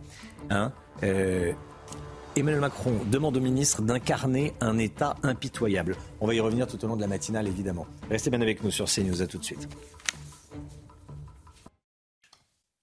C'est News, il est 7h17. Restez bien avec nous, puisque dans un instant, le décryptage et les dernières informations euh, sur la situation en, Israël avec vous, Harold Iman. Tout d'abord, le point info, les toutes dernières infos avec vous, Marine Sabourin. Ce bilan, plus de 1400 Israéliens ont été tués selon un dernier bilan de l'armée israélienne et 155 personnes ont été enlevées par le Hamas selon Israël qui a annoncé avoir retrouvé lors d'incursions à Gaza des cadavres d'otages. 2670 personnes ont été tuées à Gaza selon les autorités locales. Il n'y aura pas d'école à Arras aujourd'hui après la mort de Dominique Bernard poignardé par un islamiste devant l'établissement où ce professeur a été tué. Une cellule de soutien psychologique a été mise en place. Les cours devraient reprendre mardi matin. Et puis cet appel à la haine contre les juifs relayé par un joueur de foot, Youssef Attal, a partagé sur son compte Instagram une vidéo d'un prédicateur islamiste palestinien qui invoquait, je cite, un jour noir pour les juifs. Un partage sur les réseaux sociaux qui suscite évidemment l'indignation. Si le joueur s'est excusé quelques heures après sa publication, le CRIF Sud-Est, le conseil représentatif des institutions juive envisage de porter plainte. L'offensive israélienne est sur le point de, commencer. Les réservistes sont mobilisés. Les avions israéliens survolent la bande de Gaza pour marquer leur cible. Harold Iman avec nous. Harold, quelle forme pourrait prendre cette opération d'envergure inédite sur Gaza? Alors on commence à comprendre parce qu'on voit ce qui se passe à Gaza, sur ce territoire le nord a été euh, relativement vidé. Au moins la moitié de la population a quitté le nord, c'est-à-dire la moitié de ce million qui habite dans le nord et qui s'est dirigé vers le sud. Et comme pour appuyer ce mouvement, euh, Israël a annoncé qu'elle rétablirait au moins l'eau et le passage de nourriture pour la zone sud, ce qui serait une incitation à la population dans le nord d'aller trouver au moins cet avantage dans le sud. Bien. Maintenant, euh, les euh, points visés sont évidemment Gaza City, Gaza Ville. C'est là la souricière principale du Hamas où tout a été planifié et d'où la plupart des tirs partent. Donc, on a survolé, on a déjà bombardé ce qu'on pouvait identifier, on a déjà euh, tué pas mal de dirigeants du Hamas qu'on avait pu localiser, et maintenant on va rentrer pour découvrir les tunnels et en parallèle chercher les otages avec des équipes bien spécifiques formées à cet effet. Ça, c'est très important. C'est-à-dire qu'il y a deux, euh, une offensive terrestre, une offensive israélienne, en parallèle, euh, une massive pour détruire le Hamas et les forces spéciales qui vont tenter de récupérer les otages sains et saufs. Et peut-être avec d'autres équipes nationales, dont mhm. américaines, puisque le FBI a dépêché une équipe. Anthony Blinken, le secrétaire d'État américain, retourne en Israël aujourd'hui. Porteur de quel message? Alors, il a fait le tour du Moyen-Orient et il a fait son petit sondage, pour ainsi dire. Et tous les chefs d'État arabes ont dit euh, attention, il ne faut pas euh, vider Gaza de sa euh, population et vous êtes trop dur avec la population de Gaza, enfin vous, les Israéliens. Donc Anthony Blinken va revenir porter ce message à Benjamin Netanyahu et essayer de dissiper cette impression qui euh, euh, prend dans le monde arabe, comme quoi Israël voudrait vider en permanence la population, au moins de Gaza Nord, pour l'annexer ou le mettre sous un régime à définir. Donc euh, il doit rassurer le monde arabe et doit le faire devant Benjamin Netanyahu, tout en rassurant l'Israélien que les États-Unis sont à fond avec Israël et que les États-Unis aussi ont leur flotte, une partie de leur flotte au large d'Israël et peut ainsi contrôler ou faire pression sur Hezbollah dans le nord du Liban pour qu'on n'ouvre pas un second front. Et bien sûr, Joe Biden, depuis les États-Unis, a appuyé tout cela en disant que ce ne serait pas une bonne idée qu'Israël occupe le nord de Gaza, mais qu'Israël avait le droit de se défendre, c'est-à-dire entrer et investir la ville de Gaza. Restez bien avec nous, euh, bien sûr, euh, Harold Iman. Il est 7h22. Euh, concernant la, situation en France, je vous rappelle cette information. Emmanuel Macron demande un État impitoyable envers tous les porteurs de haine. On verra ce que ça revêt comme réalité. professeur tué en France, Emmanuel Macron demande de passer au peigne fin le fichier des radicalisés expulsables. On en parle ce matin. la guerre entre Israël et le Hamas. Avec vous, euh, Lomi Guillot, les start-up déjà fragilisées par la, guerre, les start-up israéliennes. On va en parler avec vous dans un instant. À tout de suite.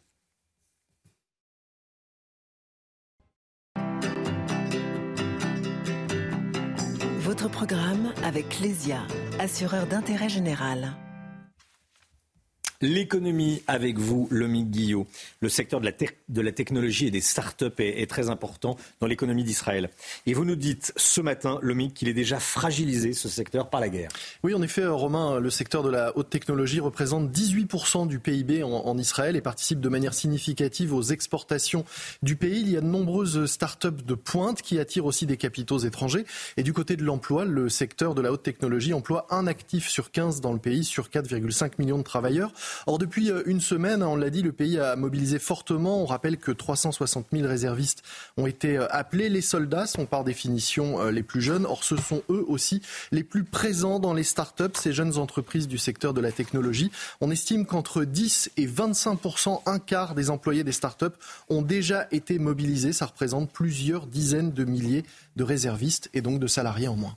Et forcément, ça a des conséquences sur le, la marche des entreprises. Oui, en effet, hein, c'est compliqué pour certaines de continuer à fonctionner normalement et correctement avec euh, jusqu'un quart des effectifs euh, en moins.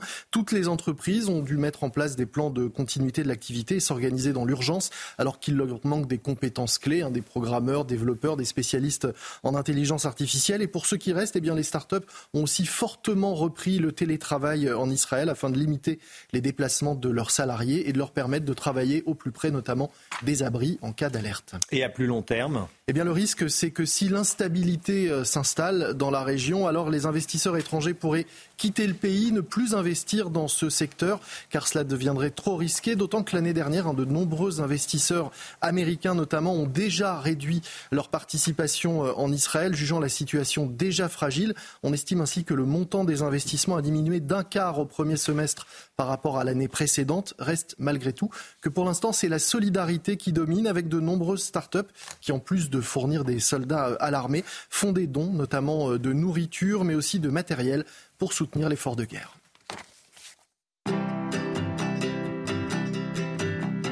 C'était votre programme avec Clésia, assureur d'intérêt général. Le temps tout de suite, Alexandra Blanc. Problème de pare-brise? Pas de stress. Partez tranquille avec la météo et point S-Glace. Réparation et remplacement de pare-brise. L'automne est bel et bien là cette semaine, Alexandra. Oui, en effet, avec une dégradation autour du golfe du Lion. Attention, forte pluie entre aujourd'hui et jeudi, principalement sur les Cévennes, sur le Languedoc ou encore en allant euh, vers les Bouches-du-Rhône. On retrouvera de fortes pluies avec localement entre 100 et 150 mm de pluie attendue. On surveille un possible épisode Sévenol en milieu de semaine. Et puis côté température, ça y est, les températures sont beaucoup plus automnales. La semaine dernière, on a eu chaud. Et bien là, changement de décor avec des températures qui repassent d'ailleurs en dessous des normales de saison. Alors côté ciel ce matin, un temps plutôt calme avec toujours la présence de l'anticyclone. Néanmoins, dans le sud, on retrouve de la pluie avec donc une dépression qui remonte du Portugal, de la pluie, un temps très très nuageux également en allant vers la Côte d'Azur et la Corse. Et puis dans l'après-midi, attention, forte pluie, principalement en allant vers les Cévennes avec ce flux de sud-est. Les pluies ont tendance un petit peu à stagner. Elles ont du mal à s'évacuer. Donc attention, soyez prudents partout ailleurs. Eh bien, on retrouve un temps relativement lumineux, quelques nuages sur la façade ouest et un petit peu de vent près des côtes de la Manche. Côté température, température hivernale ce matin. On gratte le pare-brise du côté de Reims avec seulement 0 degré ce matin, un petit degré à Strasbourg. C'est hivernal sur le nord-est. Et puis dans l'après-midi, les températures restent un peu fraîches pour la saison. 13 à Paris, 13 degrés à Lille ou encore 15 degrés à Dijon, tandis que vous aurez tout de même localement 24 degrés sous la grisaille de Biarritz. Problème de pare-brise? Pas de stress. Repartez tranquille après la météo avec Point Glace. Réparation et remplacement de pare-brise. C'est News 7h29. Merci d'être avec nous. Vous regardez la matinale à la une ce matin. Les images glaçantes, s'il en est, de l'attaque d'un kibbutz par les terroristes du Hamas il y a une semaine. Ces images ont été diffusées par l'armée israélienne. On va vous les montrer. 155 otages israéliens toujours retenus à Gaza. Les Israéliens toujours dans l'angoisse. On sera dans quelques instants en direct avec Meyer Habib, député Les Républicains des Français de l'étranger, en direct avec nous depuis Israël. A tout de suite, Meyer Habib. Et puis 10 personnes sont toujours en garde à vue, parmi lesquelles le terroriste islamiste Mohamed Mogouchkov, après l'assassinat par euh, donc un terroriste islamiste de Dominique Bernard. Les dernières informations sur l'enquête avec Noémie Schultz. Ces images glaçantes, celles de l'attaque du Hamas, publiée par le compte français de Tzal, l'armée israélienne, attaque d'un kibbutz. Ces images ont été filmées par un terroriste du Hamas. Oui, les terroristes du Hamas tirent des coups de feu en direction des habitations. Regardez ce reportage d'Augustin Donadieu. Nous sommes au petit matin du 7 octobre. Ces terroristes du Hamas prennent d'assaut le kibbutz de Soufa, à 3 km de la frontière sud de la bande de Gaza. Après un premier échange de tirs avec des gardiens, les hommes pénètrent dans le village en prenant le soin de crever les pneus de cette ambulance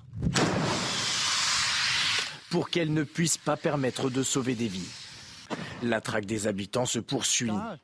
Cet homme, dont on aperçoit la silhouette, n'échappera pas aux balles des terroristes. Les membres du Hamas continuent leur progression, probablement attirés par la sonnerie du téléphone qui émane de cette maison. Ils pénètrent à l'intérieur et inspectent chaque pièce méthodiquement, à la recherche du moindre signe de vie. Mais dès qu'un doute survient, comme dans cette cage d'escalier, il tire. Se croyant en terrain conquis, l'assaillant qui porte la caméra avance à découvert. Le chef de sécurité du village vient de neutraliser le terroriste, mettant ainsi fin à sa macabre mise en scène. Voilà, c'est l'armée israélienne euh, qui a décidé de, publier cette vidéo qui a été filmée, vous avez compris, hein, par un terroriste euh, euh, du, Hamas. C'est publié sur le compte francophone de Tsahal. Le dernier bilan de l'attaque du, Hamas, plus de 1400 Israéliens ont été tués, selon un dernier bilan de l'armée israélienne. 155 personnes ont été enlevées par le Hamas, selon Israël, qui a annoncé avoir retrouvé lors d'incursions à Gaza des cadavres d'otages. Meyer Habib. Bonjour Meyer Habib, en direct avec nous, député Les Républicains des Français établis hors de France. Merci beaucoup d'être avec nous. Bonjour Mandeza. Vous êtes actuellement en, Israël. Euh, vous avez rencontré Benjamin Netanyahou en tête à tête hier. Hein? Oui, tout à fait. Je l'ai vu euh, au QG de la, du quartier général de l'armée à Tel Aviv avant que euh, rencontre, enfin, nous rencontre avec la ministre des Affaires étrangères, Catherine Colonna. Alors, vous n'allez pas nous dire la teneur de vos échanges, pour des raisons évidentes euh, de, sécurité et de confidentialité. Mais vous écrivez sur X que les terroristes ont du souci à se faire. Euh, ma conviction, c'est que le Hamas, dans quelques semaines, dans quelques mois, n'existera plus. En tout cas, c'est le souhait des dirigeants israéliens. On peut euh, éliminer des barbares, euh, il m'a montré des, photos, il m'a montré des vidéos euh, que nous avons vues aussi lors de la visite, lorsqu'on a été à l'hôpital de Ashkelon avec le ministre des Affaires étrangères, Eli Cohen. Ça dépasse l'entendement. Vous ne voyez pas le centième de ce qui s'est passé. C'est des actes de barbarie au-delà de ce qu'on peut imaginer, des corps brûlés, coupés à la hache, démembrés, des femmes qui ont été violées, euh, couper en morceaux avant que les gens urinent dessous. Écoutez, c'est inimaginable. Et quand vous voyez des bébés brûlés, des, femmes enceintes à qui on a ouvert le ventre, tiré l'enfant, c'est des crimes contre l'humanité d'un niveau qui n'est incroyable. Il y a aussi un drame, par exemple, comme euh, Escapé de la Shoah, qui a vu la Shoah, qui est, euh, au moment où je vous parle, Romain des Arbres, dans des, détenu par le Hamas. Imaginez-vous cet homme qui est né, qui a 86 ans, et quatre membres de la même famille, dont un bébé et un enfant, et un grand-père qui a 86 ans, qui a connu la Shoah. C'est ce que nous a expliqué, pas Benjamin Netanyahu, mais hier une otage. Alors, en ce qui concerne Benjamin Netanyahu, j'ai euh, trouvé, euh, d'abord forcément fatigué, mais déterminé à éradiquer, ce que je peux vous dire, hein, ça rentrait trop dans les détails. bien sûr. Vous pouvez bien imaginer, mais sur ces questions, il, euh, il veut éliminer le Hamas. Ce qu'il faut comprendre encore, c'est que la, population euh, palestinienne est prise en otage par le Hamas. Je disais ce matin dans la presse israélienne que près de 80 euh, Palestiniens ont été tués parce qu'ils souhaitaient d'aller vers le sud. Israël veut, euh, disons, que les Palestiniens aillent vers le sud de la bande de Gaza pour qu'ils puissent rentrer et en faisant le moins de pertes civiles possible, tuer le maximum de terroristes du Hamas. C'est ça l'objectif dans un premier temps. Et les Palestiniens qui veulent garder leur population en bouclier humain leur, les empêchent de partir. Ils en auraient tué plus de 80, ce qui est absolument délirant. C'est des, des, gens, c'est barbares, du Hamas, qui, au-delà de massacrer les juifs, des femmes, des enfants, massacrent leur peuple. Vous devez comprendre que, il m'a eu d'ailleurs, euh, il, a, eu un mot pour le professeur euh, Bernard euh, ce héros, un professeur qui a été massacré par euh, la barbarie islamiste chez nous en France, comme je ne cesse de l'avoir dit sur vos plateaux notamment, toute la semaine dernière, et on se serait évidemment bien passé de, cet acte terroriste. Mais imaginez-vous pour Israël, c'est 1500 professeurs Bernard pour une population qui est à peu près neuf fois inférieure à la France. C'est-à-dire, c'est comme si Israël avait eu euh, 10 euh, 000 personnes massacrées à bout portant, dont l'écrasante majorité des civils. Donc il faut bien comprendre que le, combat que l'on a en France ou en Israël, c'est contre le djihadisme, contre l'islamisme, pas contre les musulmans.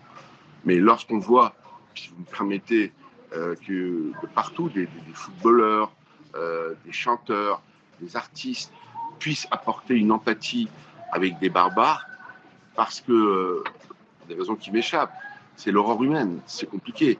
Euh, le peuple juif n'a qu'un seul État, l'État juif. Euh, il y a 50 États musulmans.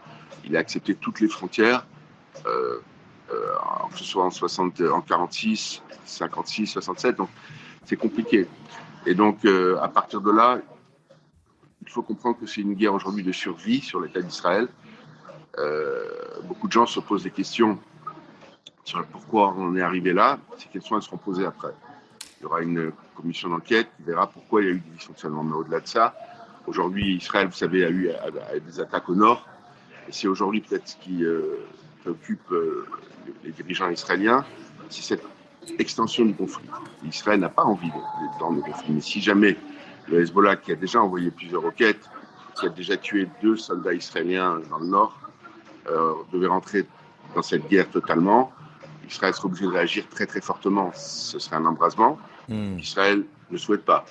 Mais euh, de ce que je comprends des dirigeants israéliens, s'ils n'ont pas le choix, ils iront au bout. Hmm. Euh, ils veulent, aujourd'hui, le pays est traumatisé. Euh, le pays ne vit plus la nuit. Le pays est sous le choc. 1500 civils.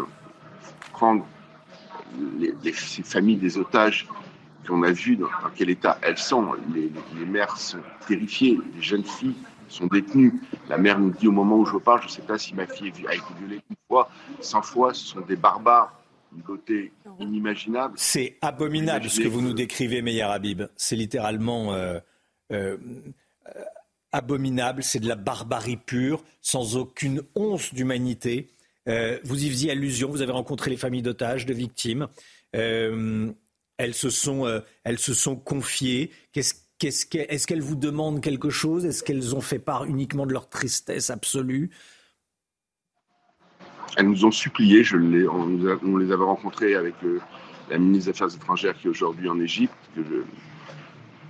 Elles ont supplié le président de la République et je j'essaierai de le voir lorsque je rentrerai à Paris euh, pour que la France les aide à, faire sortir euh, leurs proches, en suppliant, euh, en expliquant que peut-être dans leur subconscient, ils ont l'impression que la France peut jouer un très gros rôle.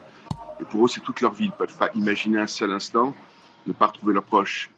Une des familles a, cinq membres de sa famille, comme je vous l'expliquais tout à l'heure. Il semblerait qu'il y en a un qui soit mort. Et, aujourd'hui, on est dans, un drame absolu. Donc, euh, euh, chacun nous a montré les photos, la vie, il y a une, une jeune fille qui est autiste euh, sur une chaise roulante qui fonctionne qu'avec des machines. Vous renvoyer à la rédaction la photo. Euh, et son père l'a prise, elle est sur une chaise roulante, elle, mange avec des tuyaux. Son père a voulu la prendre pour donner un peu de bonheur à, à ce concert, enfin cette soirée, cette euh, bref partie, partie concert. Et elle est en otage aujourd'hui, en tout cas, on n'a pas de ses nouvelles, elle est disparue. C'est absolument dramatique. Euh, et donc, il demande, il demande l'aide de la France, de la communauté européenne. Euh, je crois que devons, nous, Français, moi j'étais à l'Elysée la semaine dernière, euh, sur une grosse pression sur le Qatar. Le Qatar finance, finance le Hamas. Donc aujourd'hui, financer le Hamas, continuer à le faire, ce serait se rendre complice de crimes contre l'humanité, que ce soit bien clair. Il y a des familles d'otages qui souhaitent, elles me l'ont dit, euh, attaquer le Qatar, complicité de crimes contre l'humanité. Moi, ce que je souhaite, c'est que le Qatar aide à la libération des otages. Ils peuvent le faire. Ils ont un moyen de pression qui, est l'argent et ils ont forcément besoin d'argent. Il y a un autre point aussi. Un des otages, une des otages nous a raconté, elle a perdu, elle était extraordinaire, je ne sais pas si vous avez vu, c'est à l'hôpital d'une Française euh, qui a perdu son fils et son mari et qui va retourner au kibbutz pour aller vivre là-bas parce que c'est là-bas où elle est née. C'est une Française qui est née à Neuilly. Euh, et, elle a perdu son fils tué par le Hamas euh, alors qu'il était parti faire du surf, son fils de 17 ans. Exactement, voilà. Mm. Vous avez donc euh, suivi son bouleversant témoignage. Oui. Et elle nous a dit qu'elle avait entendu parler des terroristes en perse, c'est-à-dire en iranien, pardon, en, iranien. Et, elle, elle, les a vus et elle, ce qu'elle nous a dit, donc il y aurait des Iraniens on a essayé de tuer aussi le processus de paix incroyable, les accords d'Abraham, qui était en train de se signer. on arrivait enfin pour une lueur d'espoir Proche-Orient. Et l'axe du mal, l'Iran, euh, le Hamas, le Hezbollah au, Liban, s'unissent parce que leur objectif, qui n'est pas de malentendu, c'est de détruire Israël. Et Israël n'est pas invincible. On le voit bien.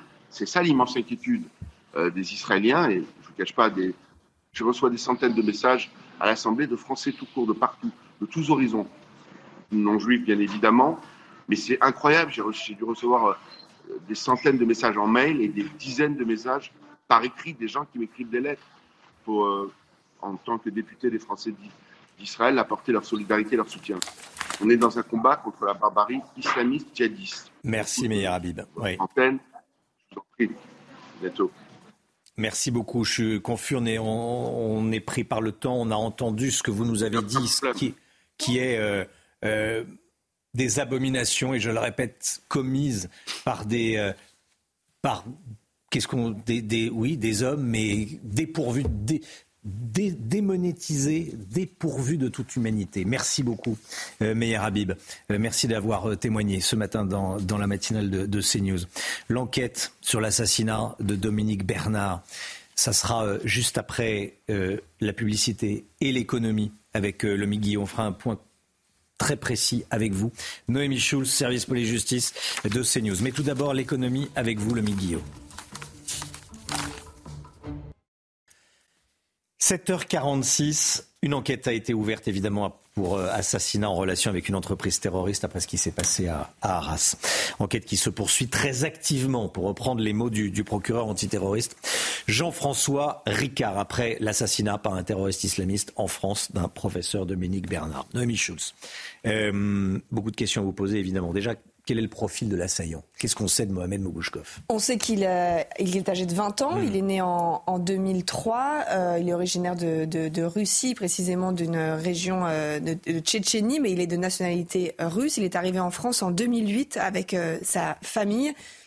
Il est en garde à vue donc depuis maintenant plus de trois jours et il refuse de s'expliquer sur, sur son geste. Cette garde à vue, elle peut encore être prolongé jusqu'à euh, demain à peu près milieu de, journée. C'est un jeune qui a grandi dans une famille euh, radicalisée puisque le père euh, était déjà fiché S au moment de la tentative d'expulsion de la famille en 2004.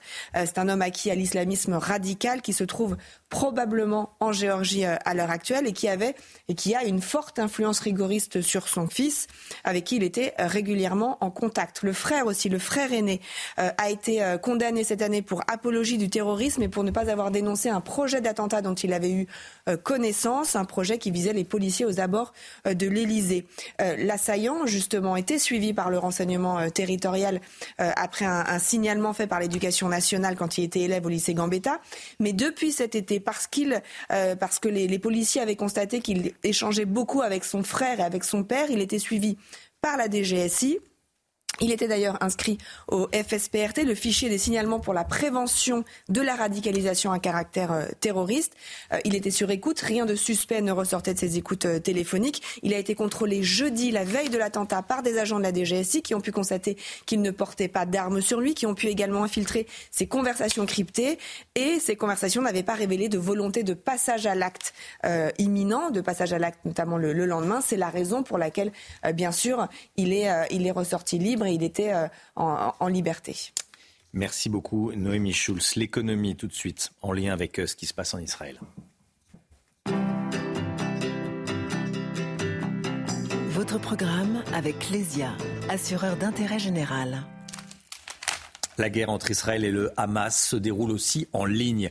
Vous nous dites, Lomi Guilleux, que depuis une semaine, il y a un déferlement d'attaques dans le cyberespace israélien. Oui, le, front se déroule aussi en ligne, Romain, et de nombreux sites ont été victimes, ont fait l'objet de cyberattaques dès samedi dernier. C'est le journal Le Jérusalem Post qui a été attaqué euh, sur le net et 250 000 campagnes malveillantes ont été détectées sur ces 30 derniers jours avec une forte, très très forte accélération du nombre d'attaques euh, cyberattaques cette dernière semaine. 66% d'entre elles visent le gouvernement euh, israélien. Le site du Shin Bet, le service de renseignement intérieur, a été ainsi rendu indisponible pendant plusieurs heures. Il y a eu des attaques plus inquiétantes. Hein. Oui, en effet, une application qui sert à prévenir la population en temps réel du lancement de missiles et de roquettes a aussi été ciblée. Elle s'appelle Red Alert et elle a été détournée pour envoyer de fausses notifications euh, à la population, indiquant par exemple une attaque de bombes nucléaires ou encore en envoyant euh, des croix gammées. Et certains experts craignent des cyberattaques plus malveillante encore contre des sites plus sensibles, notamment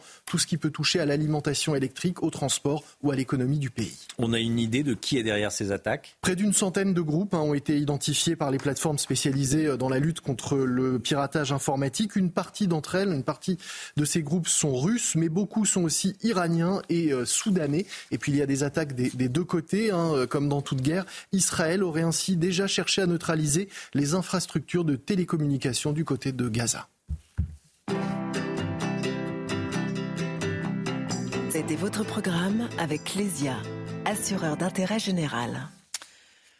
8h moins 10. Tiens, regardez, ça vous fait beaucoup réagir, je le sais ce matin. Karim Benzema, pas un mot sur les victimes israéliennes, pas un mot sur Dominique Bernard, euh, assassiné par un terroriste islamiste vendredi en France. En revanche, ce tweet, euh, ce, message sur X, toutes nos prières pour les habitants de Gaza, victimes une fois de plus de ces bombardements injustes, écrit Karim Benzema, qui n'est pas ni femme ni enfant. Euh, écoutez, il peut évidemment euh, écrire ça, mais euh, pas un mot sur les victimes israéliennes. Pas un mot sur les 19 ni sur Dominique morts euh, en Israël, pas un mot sur les 13 hmm. disparus qui sont probablement otages. C'est clair, Karim Benzema joue en Arabie Saoudite. L'Arabie Saoudite a mis fin à la, au début de, la normalisation de ses relations avec Israël. C'est pareil, pas un mot des joueurs du PSG financés par le Qatar. Le Qatar qui finance le Hamas et qui accueille le chef du Hamas. Voilà, les choses sont claires. La France, asile des fous d'Allah. On va en parler dans un instant avec, avec vous. Avec vous, euh, Paul Sugy. Restez bien sur CNews. À tout de suite. La politique avec vous, Paul Sugy. Bonjour Paul. Après l'assassinat terroriste au lycée d'Arras, ce qu'on a appris au sujet du profil du tueur qui avait été débouté du droit d'asile pose de nombreuses questions, c'est le moins qu'on puisse dire, Paul. Oui, bah, le tueur islamiste d'Arras a semblé vouloir s'en prendre à des symboles plus qu'à des personnes ciblées. C'est l'école républicaine qui l'a poignardé et à travers elle, bien sûr, c'est à toute la France qui s'en est prise. Et ce seul crime en lui-même est impardonnable. Mais il est encore moins quand on sait que la France, pourtant, avait offert sa protection à Mohamed Mogouchkov et à toute sa famille. Alors cette protection, on le sait, ne peut pas être inconditionnelle. Et c'est pour ces raisons hein, qu'il y a quelques années, en 2014, elle aurait dû être retirée à la famille du tueur d'Arras, puisque le père n'avait pas pu satisfaire aux conditions requises qui lui permettaient de rester sur, son, sur notre sol avec euh, sa femme et ses enfants. Mais alors que l'État euh, était euh, en passe de les expulser, c'est grâce à la mobilisation d'abord des associations de défense des sans-papiers, ensuite des politiques et même du gouvernement de François Hollande à l'époque, eh que les Mogouchkov ont obtenu de rester malgré tout en France. Après l'affaire Leonarda, l'idée d'expulser une famille dont les enfants étaient scolarisés était devenue impensable ces associations qui ont milité en 2014 en faveur de cette famille et même le Parti communiste hein, de l'époque sont depuis ce week-end au centre d'une polémique. Bah oui, évidemment. Alors après, il faut être juste. On ne peut pas juger une mobilisation politique au regard des conséquences qu'elle engendre neuf ans plus tard. Mais enfin, ce contexte, à mon sens, euh, s'il mérite d'être rappelé, c'est parce qu'il dit bien les choses. Non seulement la France applique généreusement le droit d'asile, mais en plus, elle permet euh, de très nombreuses exceptions à ses propres règles, euh, comme elle l'a consenti en 2014, donc malgré la situation irrégulière de la famille Mogouchkov. Si j'en reviens au tueur d'Arras, donc c'est parce que la France a su se montrer si généreuse qu'elle est en droit d'être intraitable en retour, euh, en particulier dès que la confiance est rompue. Et c'était évidemment le cas avec cet individu. On a appris que le terroriste s'est radicalisé depuis plusieurs années déjà, que les services de renseignement le savaient suite aux signalements qui ont été effectués notamment par le rectorat, et que de surcroît, à sa majorité, il avait été lui-même débouté euh, du droit d'asile mais il ne pouvait pas être expulsé car il était arrivé en France avant l'âge de 13 ans. C'est cette règle qu'on redécouvre euh, en fouillant dans son profil et qui paraît inimaginable. En d'autres termes, alors que le jeune homme se murait dans une haine de l'Occident et de la France qui ne souffrait aucune ambiguïté, nous étions incapables d'éloigner de nous ce fou dangereux. Lorsqu'il a été mis en garde à vue en février dernier, cette fois-ci c'était pour des faits de violence conjugale, le préfet du Pas-de-Calais a voulu l'expulser. Il a demandé conseil à la direction juridique de Beauvau qui lui a dit que le droit était en sa faveur. Alors, vous pensez qu'il y a un problème avec le droit d'asile en France? Bah, C'est manifeste et c'est bien sûr loin d'être la première fois, Romain. Le droit d'asile, c'est l'instrument d'une générosité qui est offerte par les pays qui, comme le nôtre, ont la chance de vivre en paix dans des conditions euh, relativement prospères. Générosité offerte à des familles qui sont menacées par la guerre ou la persécution. Mais enfin, on voit bien qu'ici, ce ne sont pas des brebis qu'on éloigne des loups, c'est le loup qu'on fait rentrer dans la bergerie sans se donner ensuite les moyens de l'en expulser. Euh, le droit d'asile en France euh, est d'une rigidité coupable. Il est urgent qu'avec la loi immigration de Gérald Darmanin, le législateur délie les mains de l'exécutif. Euh, L'Élysée peut bien gesticuler en demandant d'être impitoyable avec les personnes qui sont expulsables et qui sont en situation irrégulière ou qui sont étrangères en France. Ça fait des années, des années que ça aurait dû déjà être fait. Merci Paul Sugy. 8h10, soyez là, la grande interview de Sonia Mabrouk qui reçoit ce matin Nadine Morano, députée européenne Les Républicains. Nadine Morano, invitée de Sonia Mabrouk dans la, dans la matinale sur CNews et sur Europe 1. Le temps tout de suite, Alexandra Blanc. Problème de pare-brise Pas de stress. Partez tranquille avec la météo et Point S-Glace. Réparation et remplacement de pare-brise. Retour de la pluie dans le sud aujourd'hui, Alexandra.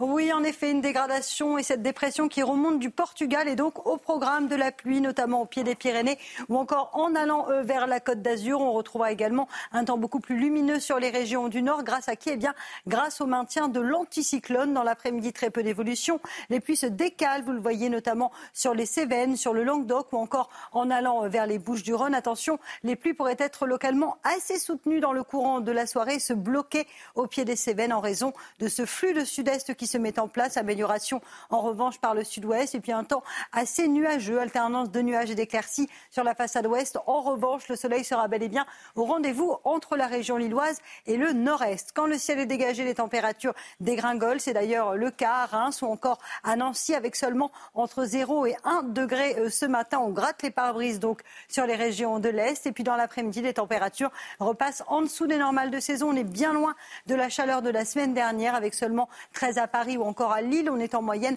3 à 6 degrés en dessous des normales de saison. Vous aurez 15 degrés à Dijon, 16 degrés à Besançon, tandis que la douceur se maintient dans le sud-ouest avec 24 degrés attendus à Perpignan. La suite du programme, conditions météo agitées dans le sud avec peut-être un petit épisode Sévenol à surveiller en milieu de semaine.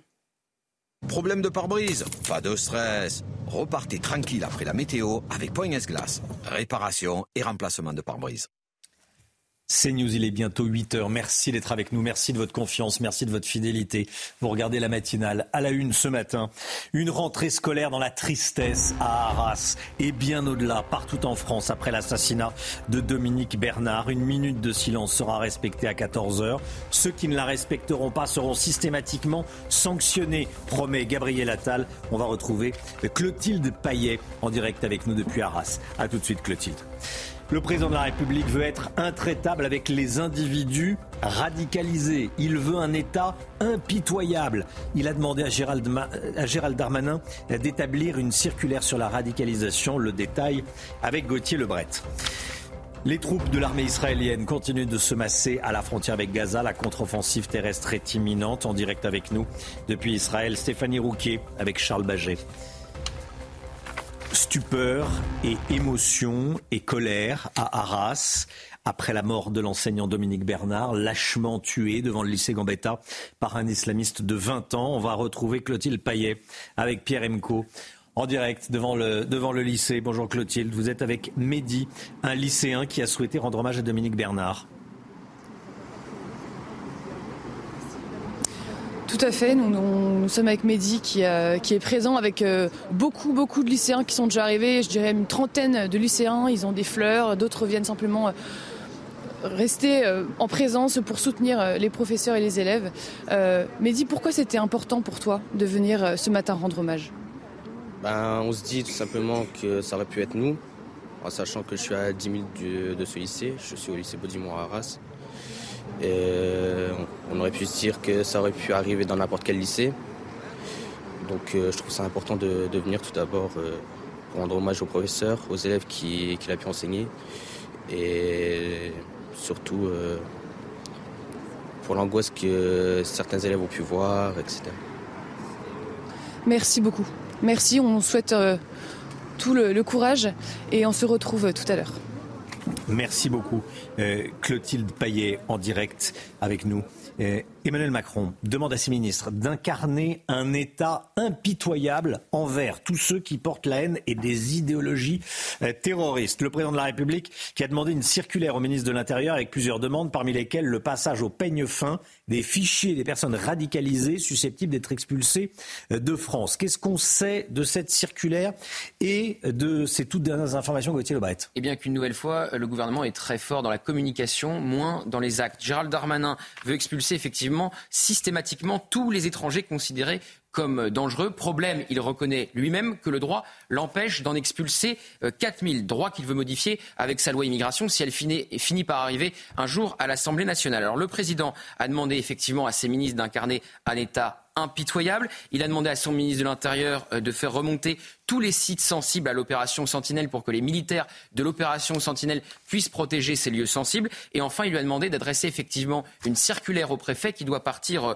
aujourd'hui. Alors cette circulaire va demander au préfet de vérifier les personnes radicalisées, qu'elles aient bien été euh, expulsées ou qu'elles soient expulsées dans les jours à venir, si le droit le permet une nouvelle fois. Il demande en fait de passer au peigne fin tous les registres possibles du fichier des radicalisés. Enfin, le président a demandé à son ministre d'engager une réflexion sur, je cite, les jeunes originaires du Caucase sur la tranche 16-25 ans. Vous savez que l'islamiste euh, qui a tué Dominique Bernard était euh, tchétchène. Il dit euh, que leur rapport à la violence est particulier. La radicalisation est parfois très forte dans cette communauté. Il faut un meilleur suivi et mettre en place un mécanisme de dépistage. Enfin, l'Élysée rappelle que 43 attentats ont été déjoués depuis 2017 et que depuis 2018, 800 étrangers radicalisés ont été expulsés.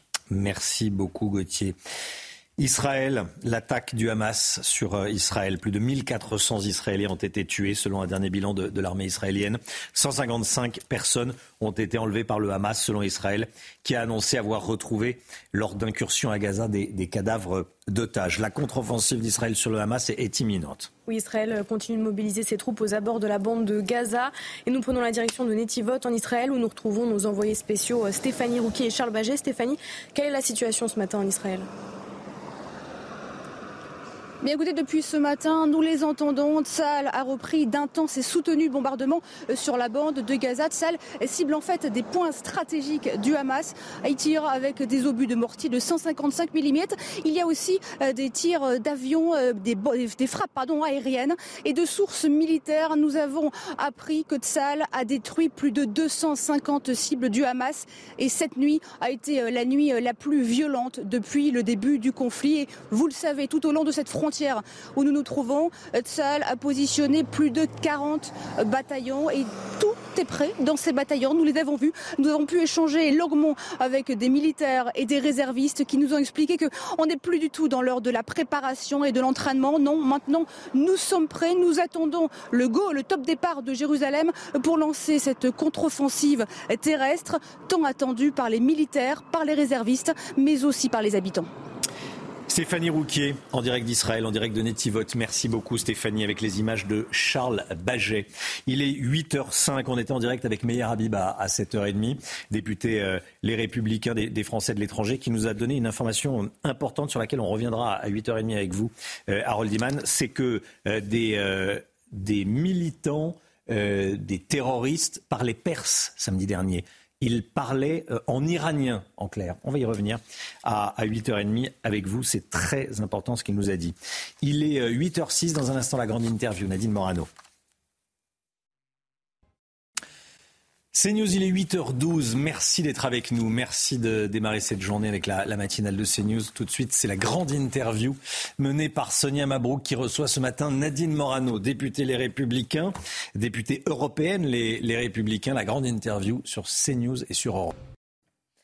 Place donc à la grande interview sur CNews et Europe 1. Bonjour à vous, Nadine Morano. Bonjour. Et bienvenue. Vous êtes ancienne ministre, eurodéputée les, les Républicains. C'est aujourd'hui, bien sûr, une journée d'hommage à la fois à la mémoire de Dominique Bernard et de Samuel Paty, tous deux à trois ans d'intervalle, assassinés par des terroristes islamistes. Une minute de silence sera observée à 14h, Nadine Morano, dans tous les établissements scolaires de France. Vous avez entendu hier le message de, de fermeté et de sévérité de Gabriel Attal. Est-ce que ça sera suffisant selon vous? Il y a eu beaucoup d'incidents il y a trois ans lors de cette minute de silence déjà. Permettez-moi tout d'abord d'avoir euh, une pensée pour euh, Dominique Bernard et puis pour euh, sa famille, ses trois filles, son épouse, le corps enseignant, les élèves et tous les Français qui aujourd'hui sont, sont inquiets et ont peur.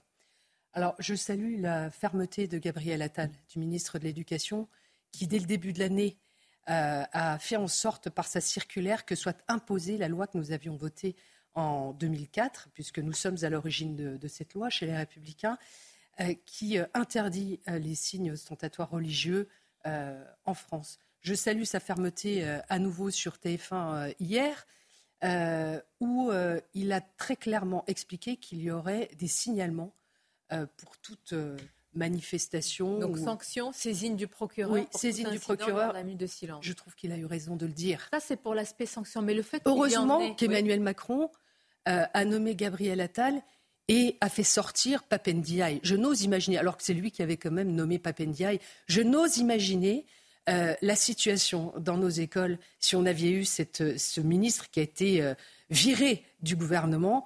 Euh, et, c'est bien qu'aujourd'hui, il y ait une prise de conscience pour avoir plus de fermeté malgré les conséquences lourdes que nous avons dans le fonctionnement de notre école. Prise de conscience, Nadine Marano, un enseignant sur deux, euh, selon des sondages antérieurs à l'assassinat de Dominique Bernard, et on imagine que c'est toujours très prégnant, s'autocensure, ne parle pas de certains sujets au pan de l'histoire, et a tout simplement, j'allais dire, peur. Qui est responsable de cette immense faillite aujourd'hui? Qui? Je crois que euh, depuis des années, alors il faut être clair, hein, on a commencé à voir les premiers signes en 1989, c'est-à-dire il y a 34 ans. Rappelez-vous quand ces jeunes filles euh, à Creil ont voulu venir avec un voile à l'école, ce qui nous a obligés, nous, nous avons pris des mesures fermes sur ce sujet, puisque nous avons adopté une loi d'interdiction de port de, signes religieux ostentatoires dans notre pays. Et euh, au fur et à mesure, on voit bien euh, avec le laisser-aller sur la politique migratoire euh, que nous avons dans notre pays, des personnes qui ne partagent ni notre mode de vie, ni notre culture, et, qui placent leur religion avant nos lois. Et donc, à force de laisser venir des personnes en France euh, qui veulent imposer leur mode de vie et leur religion, qui, qui ne veulent pas qu'une femme soit soignée par un homme médecin, qui veulent imposer des menus dans les écoles. Euh, le nombre de filles que nous voyons depuis des années maintenant, moi je, le vois euh, même dans ma ville, à Nancy, euh, jamais on a eu autant de filles voilées, toutes de noir vêtues. c'est la démonstration qu'il y a un islam radical, des islamistes qui sont sur notre territoire et dans nos quartiers. Et donc, il faut lutter contre l'immigration pour lutter aussi contre les islamistes. Ça, c'est le sujet oublié pour vous de l'exécutif. Par ce matin, on apprend qu'Emmanuel Macron a demandé à l'exécutif d'incarner, je cite, un État impitoyable envers tous ceux qui portent la haine. Et il demande à Gérald Darmanin d'adresser une circulaire au préfet afin de réexaminer, Nadine Marnaud, tous les profils, de vérifier si tous les radicalisés sont expulsés quand la loi le permet. Est-ce que c'est de la fermeté? Je trouve que c'est une prise de conscience euh, assez tardive, mais enfin, vaut mieux tard que jamais. Mais vous savez, on en a eu beaucoup des signes.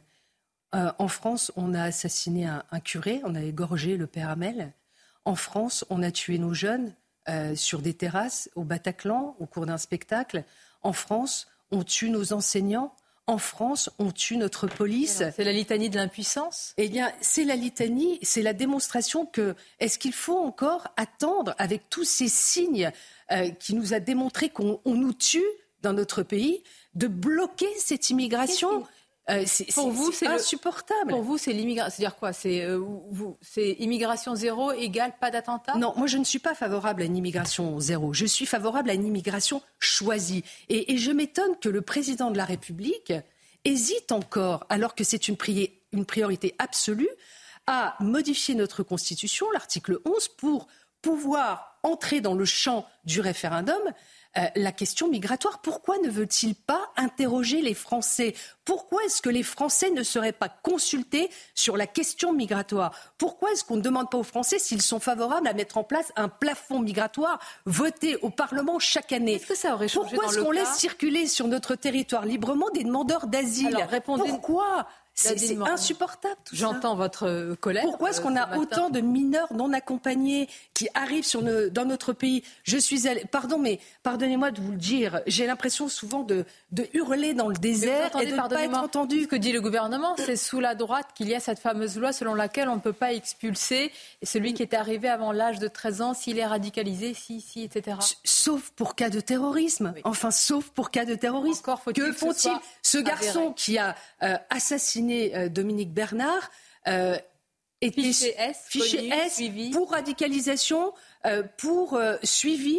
Et, donc, avec, un, avec en plus un environnement familial qui démontre sa dangerosité. Pourquoi n'a-t-il pas été expulsé? Il y a des articles de, loi qui le permettent. Pourquoi n'a-t-il pas été expulsé? Et moi, je, je, tiens à vous dire aussi ce qui m'inquiète. Et là, on ne fait rien. Je suis allée à Lampedusa au mois de juin. Les chiffres euh, que, nous voyons, qui ne sont, sont pas les chiffres de Nadine Morano, mais qui sont les chiffres du Haut Commissariat aux réfugiés.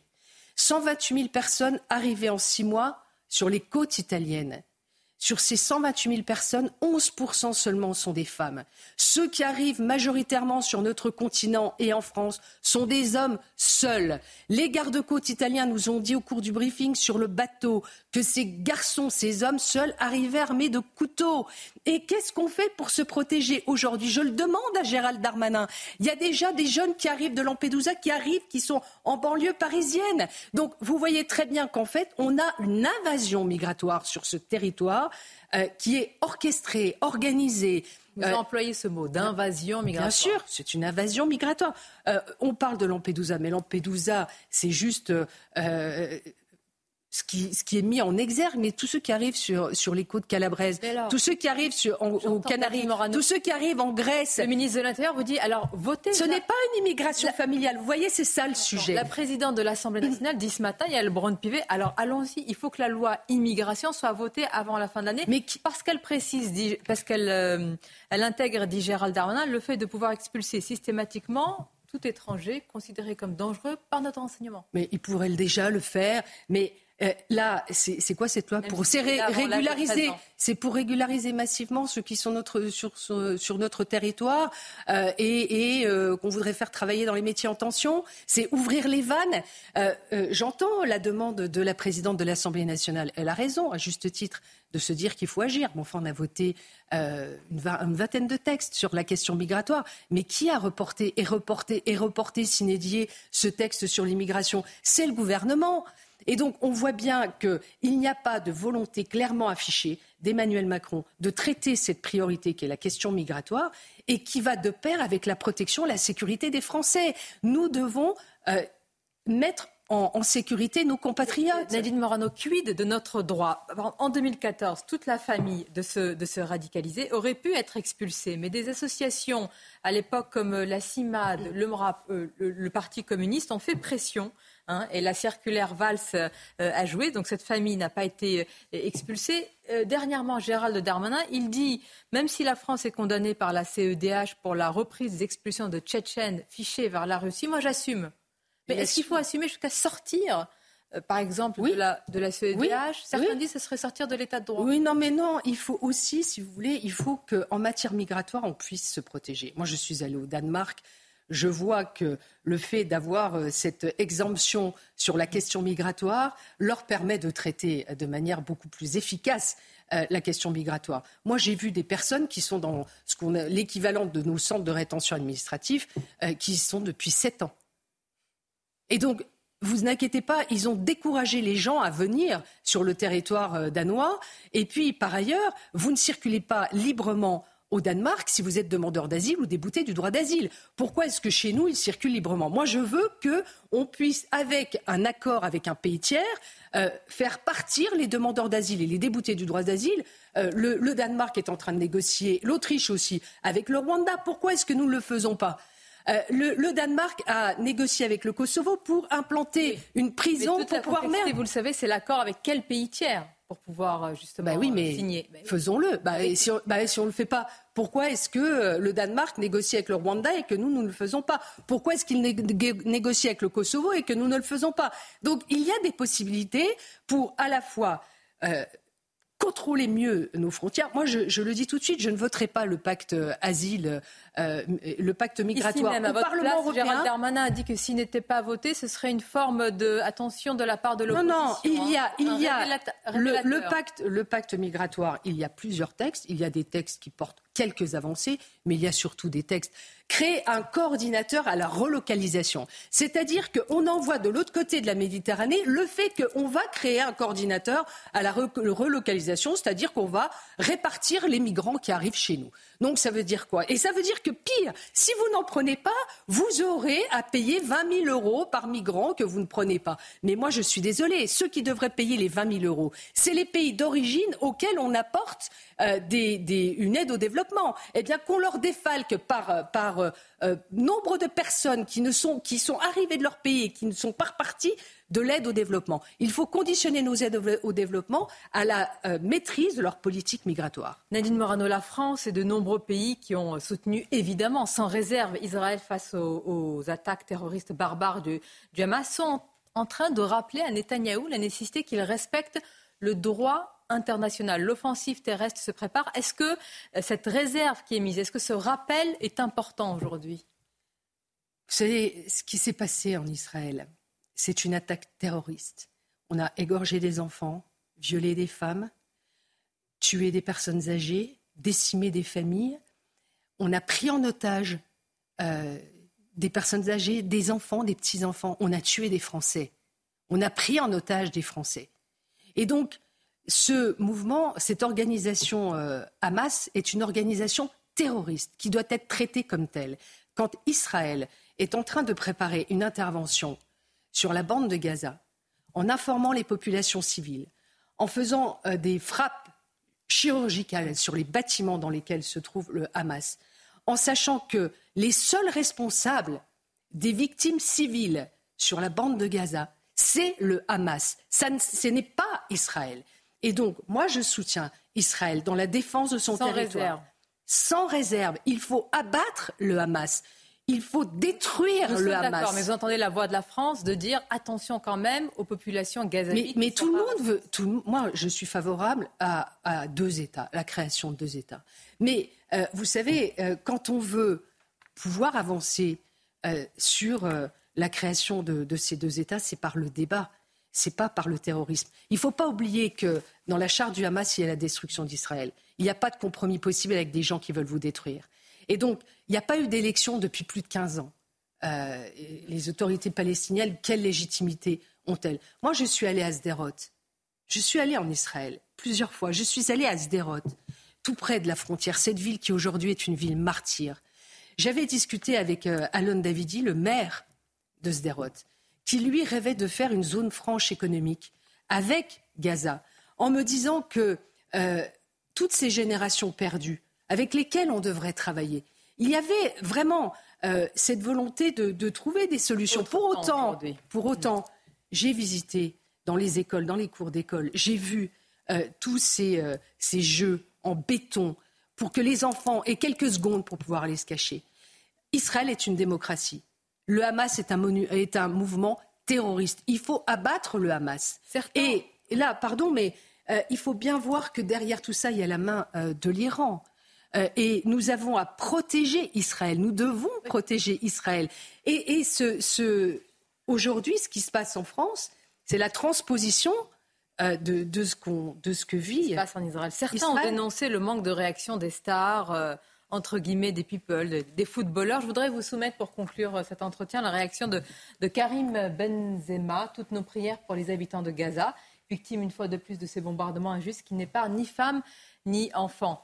Il n'y a pas eu euh, de, réaction. Euh, pareil, hein, il n'a pas eu cette réaction par rapport aux civils israéliens. Comment vous réagissez à ça? Ben, Moi, je trouve que ce qui est le plus explicite, c'est ce qu'il n'a pas écrit. C'est-à-dire? Parce que pas, il n'a eu aucune compassion pour les enfants décapités sur le territoire d'Israël, pour ces femmes violées, il parle de femmes et d'enfants, pour ces femmes violées, éventrées, pour ces personnes âgées qui ont été abattues, pour ces jeunes qui faisaient la fête, qui ont été décimés au cours de ce festival. Et donc, euh, euh, il a choisi son camp. En écrivant uniquement cela, en fait, il est un élément euh, de propagande du Hamas. Parce que le Hamas a une stratégie qui est de détruire Israël physiquement, mais qui veut aussi détruire Israël dans les opinions publiques internationales. Agent de propagande du Hamas. Bien sûr, parce que euh, les seules victimes, les responsables des victimes à Gaza, c'est le Hamas. C'est le Hamas qui se sert des enfants, des femmes comme boucliers euh, pour se protéger. Ce sont des lâches. Euh, ils ne viennent pas pour s'en prendre à l'armée. Ils viennent pour s'en prendre à des femmes et des enfants, le Hamas. Et donc, dire uniquement qu'il a des prières pour les habitants de Gaza. Moi, j'ai des prières pour les habitants de Gaza. J'ai des prières pour les habitants d'Israël. J'ai des prières pour, pour nos compatriotes français qui sont là-bas retenus sur la bande de Gaza. Ils les ont traînés à Gaza. Ils ont traîné tous ces civils à Gaza. Et là, il a des prières uniquement pour ceux qui vivent à Gaza. C'est honteux. Je vais vous dire, pour moi, je pense qu'il a craché sur la Marseillaise parce qu'il dit qu'il n'avait pas craché sur la Marseillaise, il dit qu'il n'aime pas la Marseillaise. Il s'est retourné, ça a été le seul joueur de foot à se retourner pour cracher après la Marseillaise.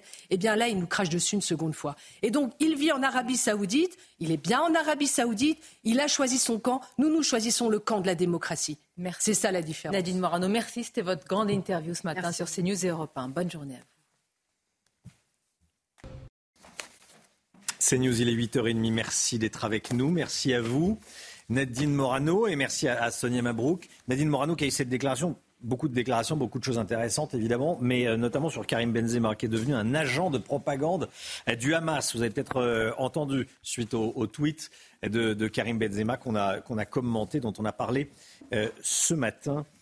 évidemment, voilà, Karim Benzema qui n'a qui n'a fait un tweet que sur Gaza et qui n'a pas eu un mot pour les victimes en, Israël, qui n'a pas eu un mot accessoirement pour Dominique Bernard, ce professeur euh, tué à Arras par un, islamiste. En revanche, il parle de, de Gaza.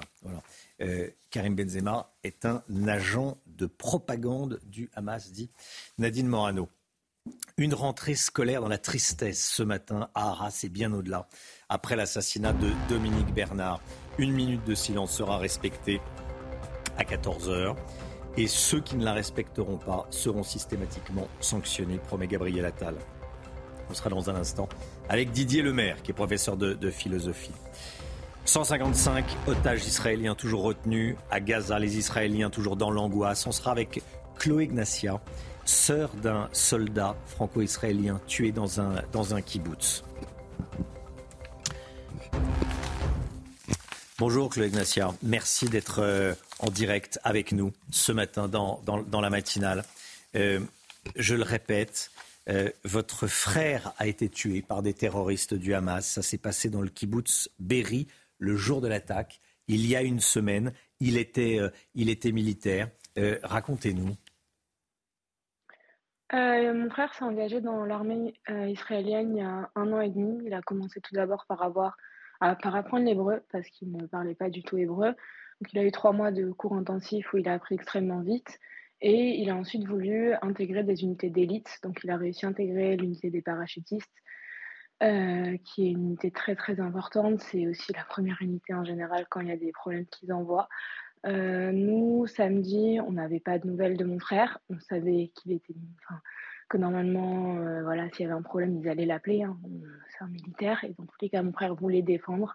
Il voulait sauver des vies, il nous l'a toujours dit.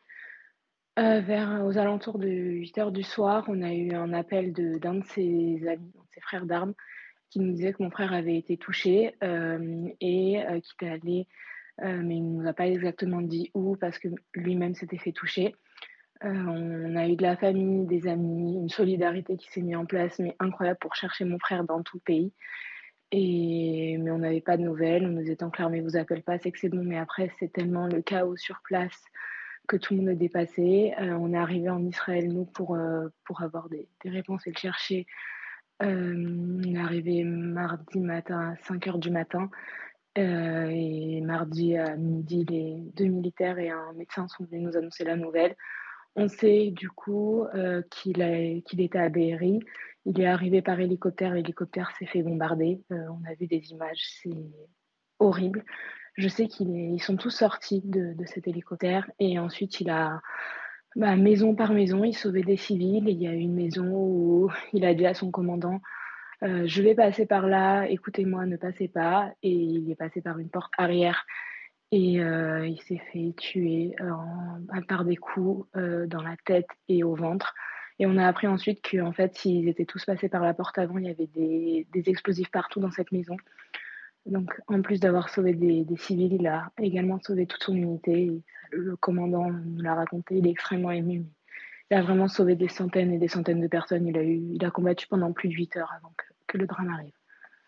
Il a combattu pendant plus de, plus de 8 heures. Il a été enterré jeudi dernier à, Jérusalem. Vous avez reçu beaucoup de, soutien, vous avez été particulièrement entouré, il y a énormément de solidarité. Ah, il y a une solidarité qui est immense. Déjà, quand il fallait le chercher, euh, tous les amis d'amis, toute la famille, tout le monde appelait tous les hôpitaux. Ils allaient aussi euh, dans chaque hôpital, chambre par chambre, voyaient blessé par blessé, parce qu'on n'arrivait pas à identifier mon frère. On a su mardi, mardi, toute la journée, des gens sont venus, mercredi aussi. Euh, jeudi, on l'a vu euh, au, cimetière, on a appris ensuite qu'il y avait plus de 2000 personnes. Et depuis, on a accueilli chez de la famille, il y a, je pense, aux alentours de 70 personnes en même temps à chaque fois. Et, ça tourne toute la journée de 9h à 23h, pour être très honnête. Il y a des gens qui nous amènent à manger, mais en continu. J'ai jamais vu sincèrement autant de nourriture parce que on est en deuil et on, est, on, on ne se fait pas à manger, etc. Des gens amènent jusque des frigos il y a une solidarité israélienne, il y a les, ministres qui sont passés euh, aussi hier. C'est une solidarité qui est incroyable. Solidarité. Euh, j'aimerais que vous nous parliez de, l'atmosphère en, Israël. Euh, le nombre de victimes est, énorme, plus de 1500 morts en Israël. Il y a également les otages et le sort des otages. Le sort des otages, les 155 otages israéliens retenus par le Hamas à, Gaza. Leur sort euh, vous hante, j'imagine. Ah, ça, me, ça me terrorise. J'ai une peine immense pour les familles qui doivent se poser des questions. Euh, sincèrement, ça me terrorise. J'arrive même plus à regarder. J'arrive plus à regarder les informations depuis que j'ai appris pour le drame. Moi déjà j'ai peur de la guerre. Je sais que mon frère m'a toujours dit, moi je veux me battre pour sauver des gens, je veux me battre pour sauver des gens, mais moi j'arrive pas. Je pense tellement fort aux familles ils doivent s'imaginer les pires horreurs et, c'est horrible pour eux. Et j'ai tellement de peine et je leur envoie tout mon soutien. Et j'espère, j'espère qu'ils retrouveront leurs proches vivants. Mais j'ai peur pour eux, je ne vais pas vous mentir. Merci beaucoup d'avoir témoigné, Chloé Ignacia, sœur de Valentin Ignacia, soldat israélien tué il y a une semaine. Merci d'avoir euh, témoigné ce matin dans la, dans la matinale de, de CNews. On était en direct euh, d'Israël également à, 7h30. On écoutait, on était avec Meir Habib, député Les Républicains des Français de l'étranger en direct qui avait, été reçu par euh, Benjamin Netanyahou. Donc informé. Écoutez ce qu'il a dit notamment sur euh, la, langue parlée par certains terroristes il y a une semaine. Écoutez. Et elle nous a dit qu'elle avait entendu parler des terroristes en perse, c'est-à-dire en iranien, pardon, en, iranien. Et, elle, elle, les a vus et elle ce qu'elle nous a dit. Donc, il y aurait des Iraniens. On a essayé de tuer aussi le processus de paix incroyable, les accords d'Abraham, qui étaient en train de se signer. on arrivait enfin pour une lueur d'espoir au Proche-Orient. Et l'axe du mal, l'Iran, euh, le Hamas, le Hezbollah au, Liban, s'unissent parce que leur objectif, qui n'est pas de malentendu, c'est détruire Israël. Harold Liman avec nous. Harold, euh, c'est très important ce qui vient d'être dit par euh, Meyer Habib. Hein. Oui, alors c'est pour l'instant non vérifié. Mais une personne qui aurait été euh, donc témoin à l'attaque, était-elle cachée? Sans doute, a entendu les assaillants utiliser la langue de l'Iran qui s'appelle le persan. C'est également une des langues de l'Afghanistan et du Tadjikistan. Donc, elle a entendu cette langue. Qu'est-ce que cela veut dire Quelle signification Cela voudrait dire que des membres des forces armées, des gardes révolutionnaires iraniens, qui, ont une section étrangère qui s'appelle Al-Quds, qui sont en Syrie déjà aujourd'hui, se sont retrouvés à Gaza et ensuite en Israël pour accompagner cette opération. Voilà ce que cela voudrait dire. Donc cela signerait une participation directe du régime à à l'opération, comme il l'appelle, déluge d'Al-Aqsa, ce qui est nié par le président iranien qui a eu une conversation téléphonique avec Emmanuel Macron pas plus tard qu'hier soir. Donc voilà, cela ouvre une porte, mais je répète, ce n'est pas encore vérifié. Merci beaucoup à Harold Iman. Euh, on est en direct à présent avec Didier Lemaire, qui est professeur de, philosophie. Bonjour Didier Lemaire, merci beaucoup d'être avec nous. Il va y avoir une minute de silence aujourd'hui. À trois ans après l'assassinat par décapitation, rappelons-le, de, Samuel Paty, et puis euh, trois jours après euh, le lâche assassinat islamiste de Dominique Bernard à Arras. Merci beaucoup d'être avec nous ce matin. Une minute de silence, je le disais, va être organisée aujourd'hui. Vous avez peut-être entendu hier soir le, ministre de l'Éducation nationale, Gabriel Attal, dire que si cette minute de silence n'est pas respectée par certains élèves, ils seront systématiquement sanctionnés. Vous craignez qu'il y ait des accros? Oui, bien sûr, euh, il y en a eu énormément euh, déjà euh, après l'assassinat de Samuel Paty et les accros sont son quotidien dans les salles de classe. Euh, les règles scolaires ne sont pas respectées, l'autorité des enseignants n'est pas respectée, les enseignants vivent aujourd'hui dans la peur, il faut le dire, ils n'abordent pas certaines questions en classe. Je vois mal comment cette minute de silence sera respectée par tous et, je ne pense pas que, que, ces déclarations changeront la réalité. Car en fait, il s'agit, je pense, aujourd'hui de, de, de, continuer à masquer l'état réel euh, de l'école ah oui, on cherche à cacher la, réalité que vous avez connue vous-même. Hein. une réalité euh, que vous avez connue. L'islamisme a gangréné certaines écoles. Décrivez-nous la situation et, les récits qui vous remontent. Parce que j'imagine qu'il y a énormément de, de professeurs, d'enseignants qui vous appellent pour vous dire Didier, voilà comment ça se passe. Ben, ça se passe de la façon suivante. Les classes sont aujourd'hui euh, polarisées, je dirais, euh, à l'image de la société française en trois groupes. Un, groupe euh, peut-être majoritaire, mais alors ça, ça dépend vraiment des lycées, qui est plutôt silencieux. Un groupe euh, bah, qui se réjouit des, attaques euh, du Hamas et, de façon générale qui euh, qui, qui, qui, adhèrent, euh, alors avec toutes les nuances possibles, mais qui adhèrent à ce projet islamiste. Et puis, et puis un groupe euh, que, que, qui se trouve finalement plus ou moins d'accord euh, même si c'est un groupe euh, qui n'est pas forcément euh, de la même origine, qui se trouve plus ou moins d'accord, qui considère que la France est un État finalement raciste, que la police est raciste, etc. etc. Donc les tensions sont quand même vives dans les établissements. Il y a une politisation des jeunes aujourd'hui. On ne peut pas l'ignorer. Si je vous suis, l'idéologie islamiste se répand, gangrène de plus en plus l'école. Oui, elle se répand parce que euh, je, crois que le modèle républicain a été abandonné euh, depuis, depuis finalement euh, que le président de la République est arrivé au pouvoir, c'est-à-dire depuis quelques années. Il l'a abandonné lui-même au, au, profit d'un modèle anglo-saxon multiculturaliste. Et finalement, c'est cette, c'est cette conception aujourd'hui qui s'est diffusée partout dans la société, évidemment avec des, pôles bien, bien différents. Euh, nous avons maintenant une partie de la gauche, une grande partie de la gauche, qui non seulement a soutenu les émeutes anti-républicaines, mais qui aujourd'hui vient de, franchir un pas supplémentaire en, tenant des discours révisionnistes après euh, les, attaques sur le territoire euh, israélien.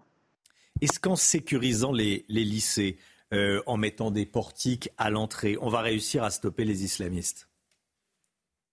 Non, non il va falloir euh, construire un plan, il faudrait construire un plan à long terme, un plan un plan qui mobilise aussi la nation et qui puisse la rassembler. Euh, je, crois que là, nous sommes toujours dans des, dans des effets de communication et d'annonce qui n'ont en fait aucune incidence sur le réel, aucune. Merci beaucoup. On ne pourra pas de toute façon mettre un, policier derrière chaque professeur, c'est impossible. Il faut s'attaquer au djihadisme d'atmosphère de manière beaucoup plus décisive, mais ce n'est pas du tout le chemin que prend le gouvernement. Merci beaucoup Didier Lemaire. Merci d'avoir témoigné ce matin dans, la matinale de, de CNews. Gauthier Lebret, en, quelques mots, il y a cette information qu'on donne depuis 7 heures. Euh, Est-ce que le vent a tourné en France ou pas? On verra dans les semaines et les mois qui viennent. En tout cas, le, dire le wording, le, message en tout cas est, est, clair. La main semble pas trembler. Emmanuel Macron dit qu'il veut un État impitoyable sur ces questions. Pour le moment, ce n'est que de la communication et il le dit hmm. seulement maintenant. Ça fait six ans et demi qu'Emmanuel Macron est au pouvoir. Effectivement, il a dit à ses ministres qu'il voulait qu'ils incarnent un État impitoyable. Il a demandé aussi à, Gérald Darmanin de faire remonter tous les lieux sensibles à l'opération euh, Sentinelle pour que des militaires protègent ces lieux sensibles. Il y a plusieurs écoles en France qui ont euh, déjà des militaires devant leur établissement aujourd'hui. Mais tout cela, même chose, ne va durer euh, qu'un temps. Et puis il a demandé à Gérald Darmanin d'envoyer une circulaire au préfet. Alors que prévoit cette circulaire? De vérifier toutes les personnes radicalisées, de les expulser si ce n'est pas déjà fait, si le droit le permet. Hein. On rappelle cette loi qui a empêché l'expulsion euh, de euh, ce euh, terroriste qui a tué Dominique Bernard parce qu'il est arrivé en France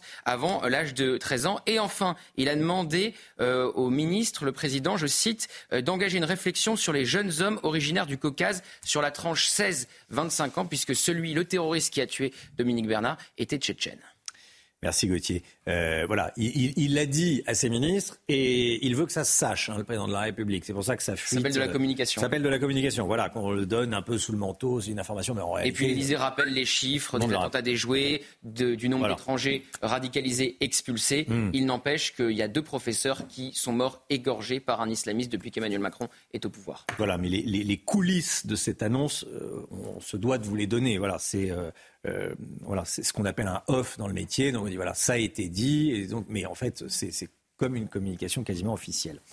Euh, tout de suite, c'est la santé avec le docteur Brigitte Millot.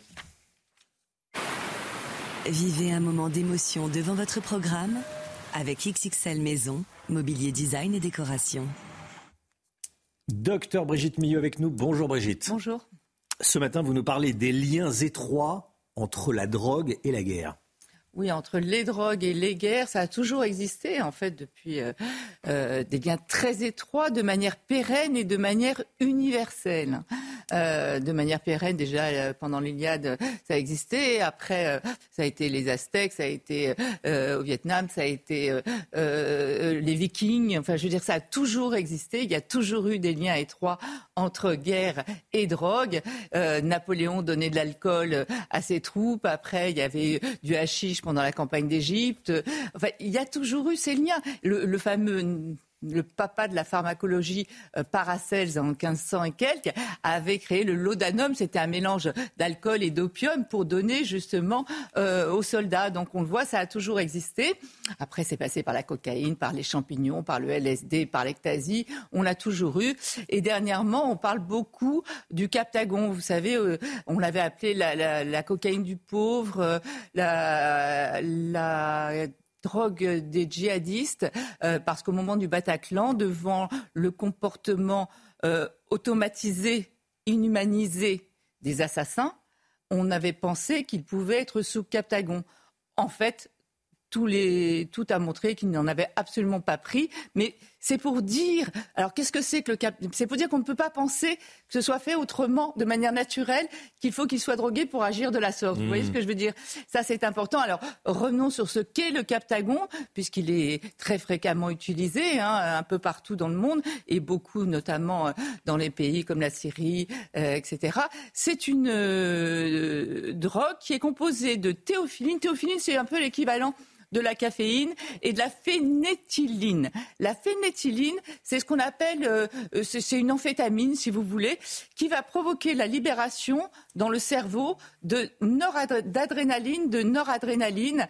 Et quelles vont être les conséquences, le but finalement recherché, donc libération d'adrénaline, de noradrénaline? Et ce qui est intéressant, c'est de voir que dans toutes ces drogues, qu'est-ce qu'on recherche? On recherche des effets pour pouvoir combattre. Euh, là, je vous ai mis les principaux effets de cette drogue. Ça a provoqué une euphorie, une hypervigilance, on va être attentif à tout, les sens vont être en éveil, une énergie incroyable, une puissance incroyable, et surtout un sentiment de toute puissance, un sentiment que vous êtes le plus fort, que rien ne peut vous arriver, euh, une agressivité décuplée, euh, pas, de sensation de douleur pour soi-même, euh, on peut se faire du mal à soi-même. Hein. Il y en a qui essayent de se jeter euh, euh, d'un balcon, de plusieurs étages, etc. On peut se faire du mal à soi-même, mais on peut aussi faire du mal aux autres puisqu'on n'a pas l'impression finalement que ça existe. Et puis enfin, ils n'ont ni faim ni sommeil, donc ils peuvent être comme ça efficaces. Donc voilà comment fonctionnent ces drogues. Il faut rappeler une chose, c'est qu'en fait, tout ça, de penser que ces personnes, ces assassins, ont besoin de ces produits pour agir, ça prouve l'incapacité de nos sociétés occidentales à penser l'ennemi. On ne peut pas penser qu'il peut agir comme ça, naturellement. On ne pense pas que c'est un comportement humain, donc on pense qu'il n'y a que des produits qui peuvent le faire agir comme ça. Mais leur plus grande drogue, c'est leur haine. C'est la haine qui provoque tous ces effets. Ils sont programmés pour ça. Ils sont programmés pour ne pas avoir peur de la mort, pour euh, pouvoir donner la mort, pour libérer cette agressivité. Et ça, c'est les drogues plus, plus, plus, plus, plus, quoi. Et, et voilà, mais ça montre encore une fois notre incapacité à penser l'ennemi.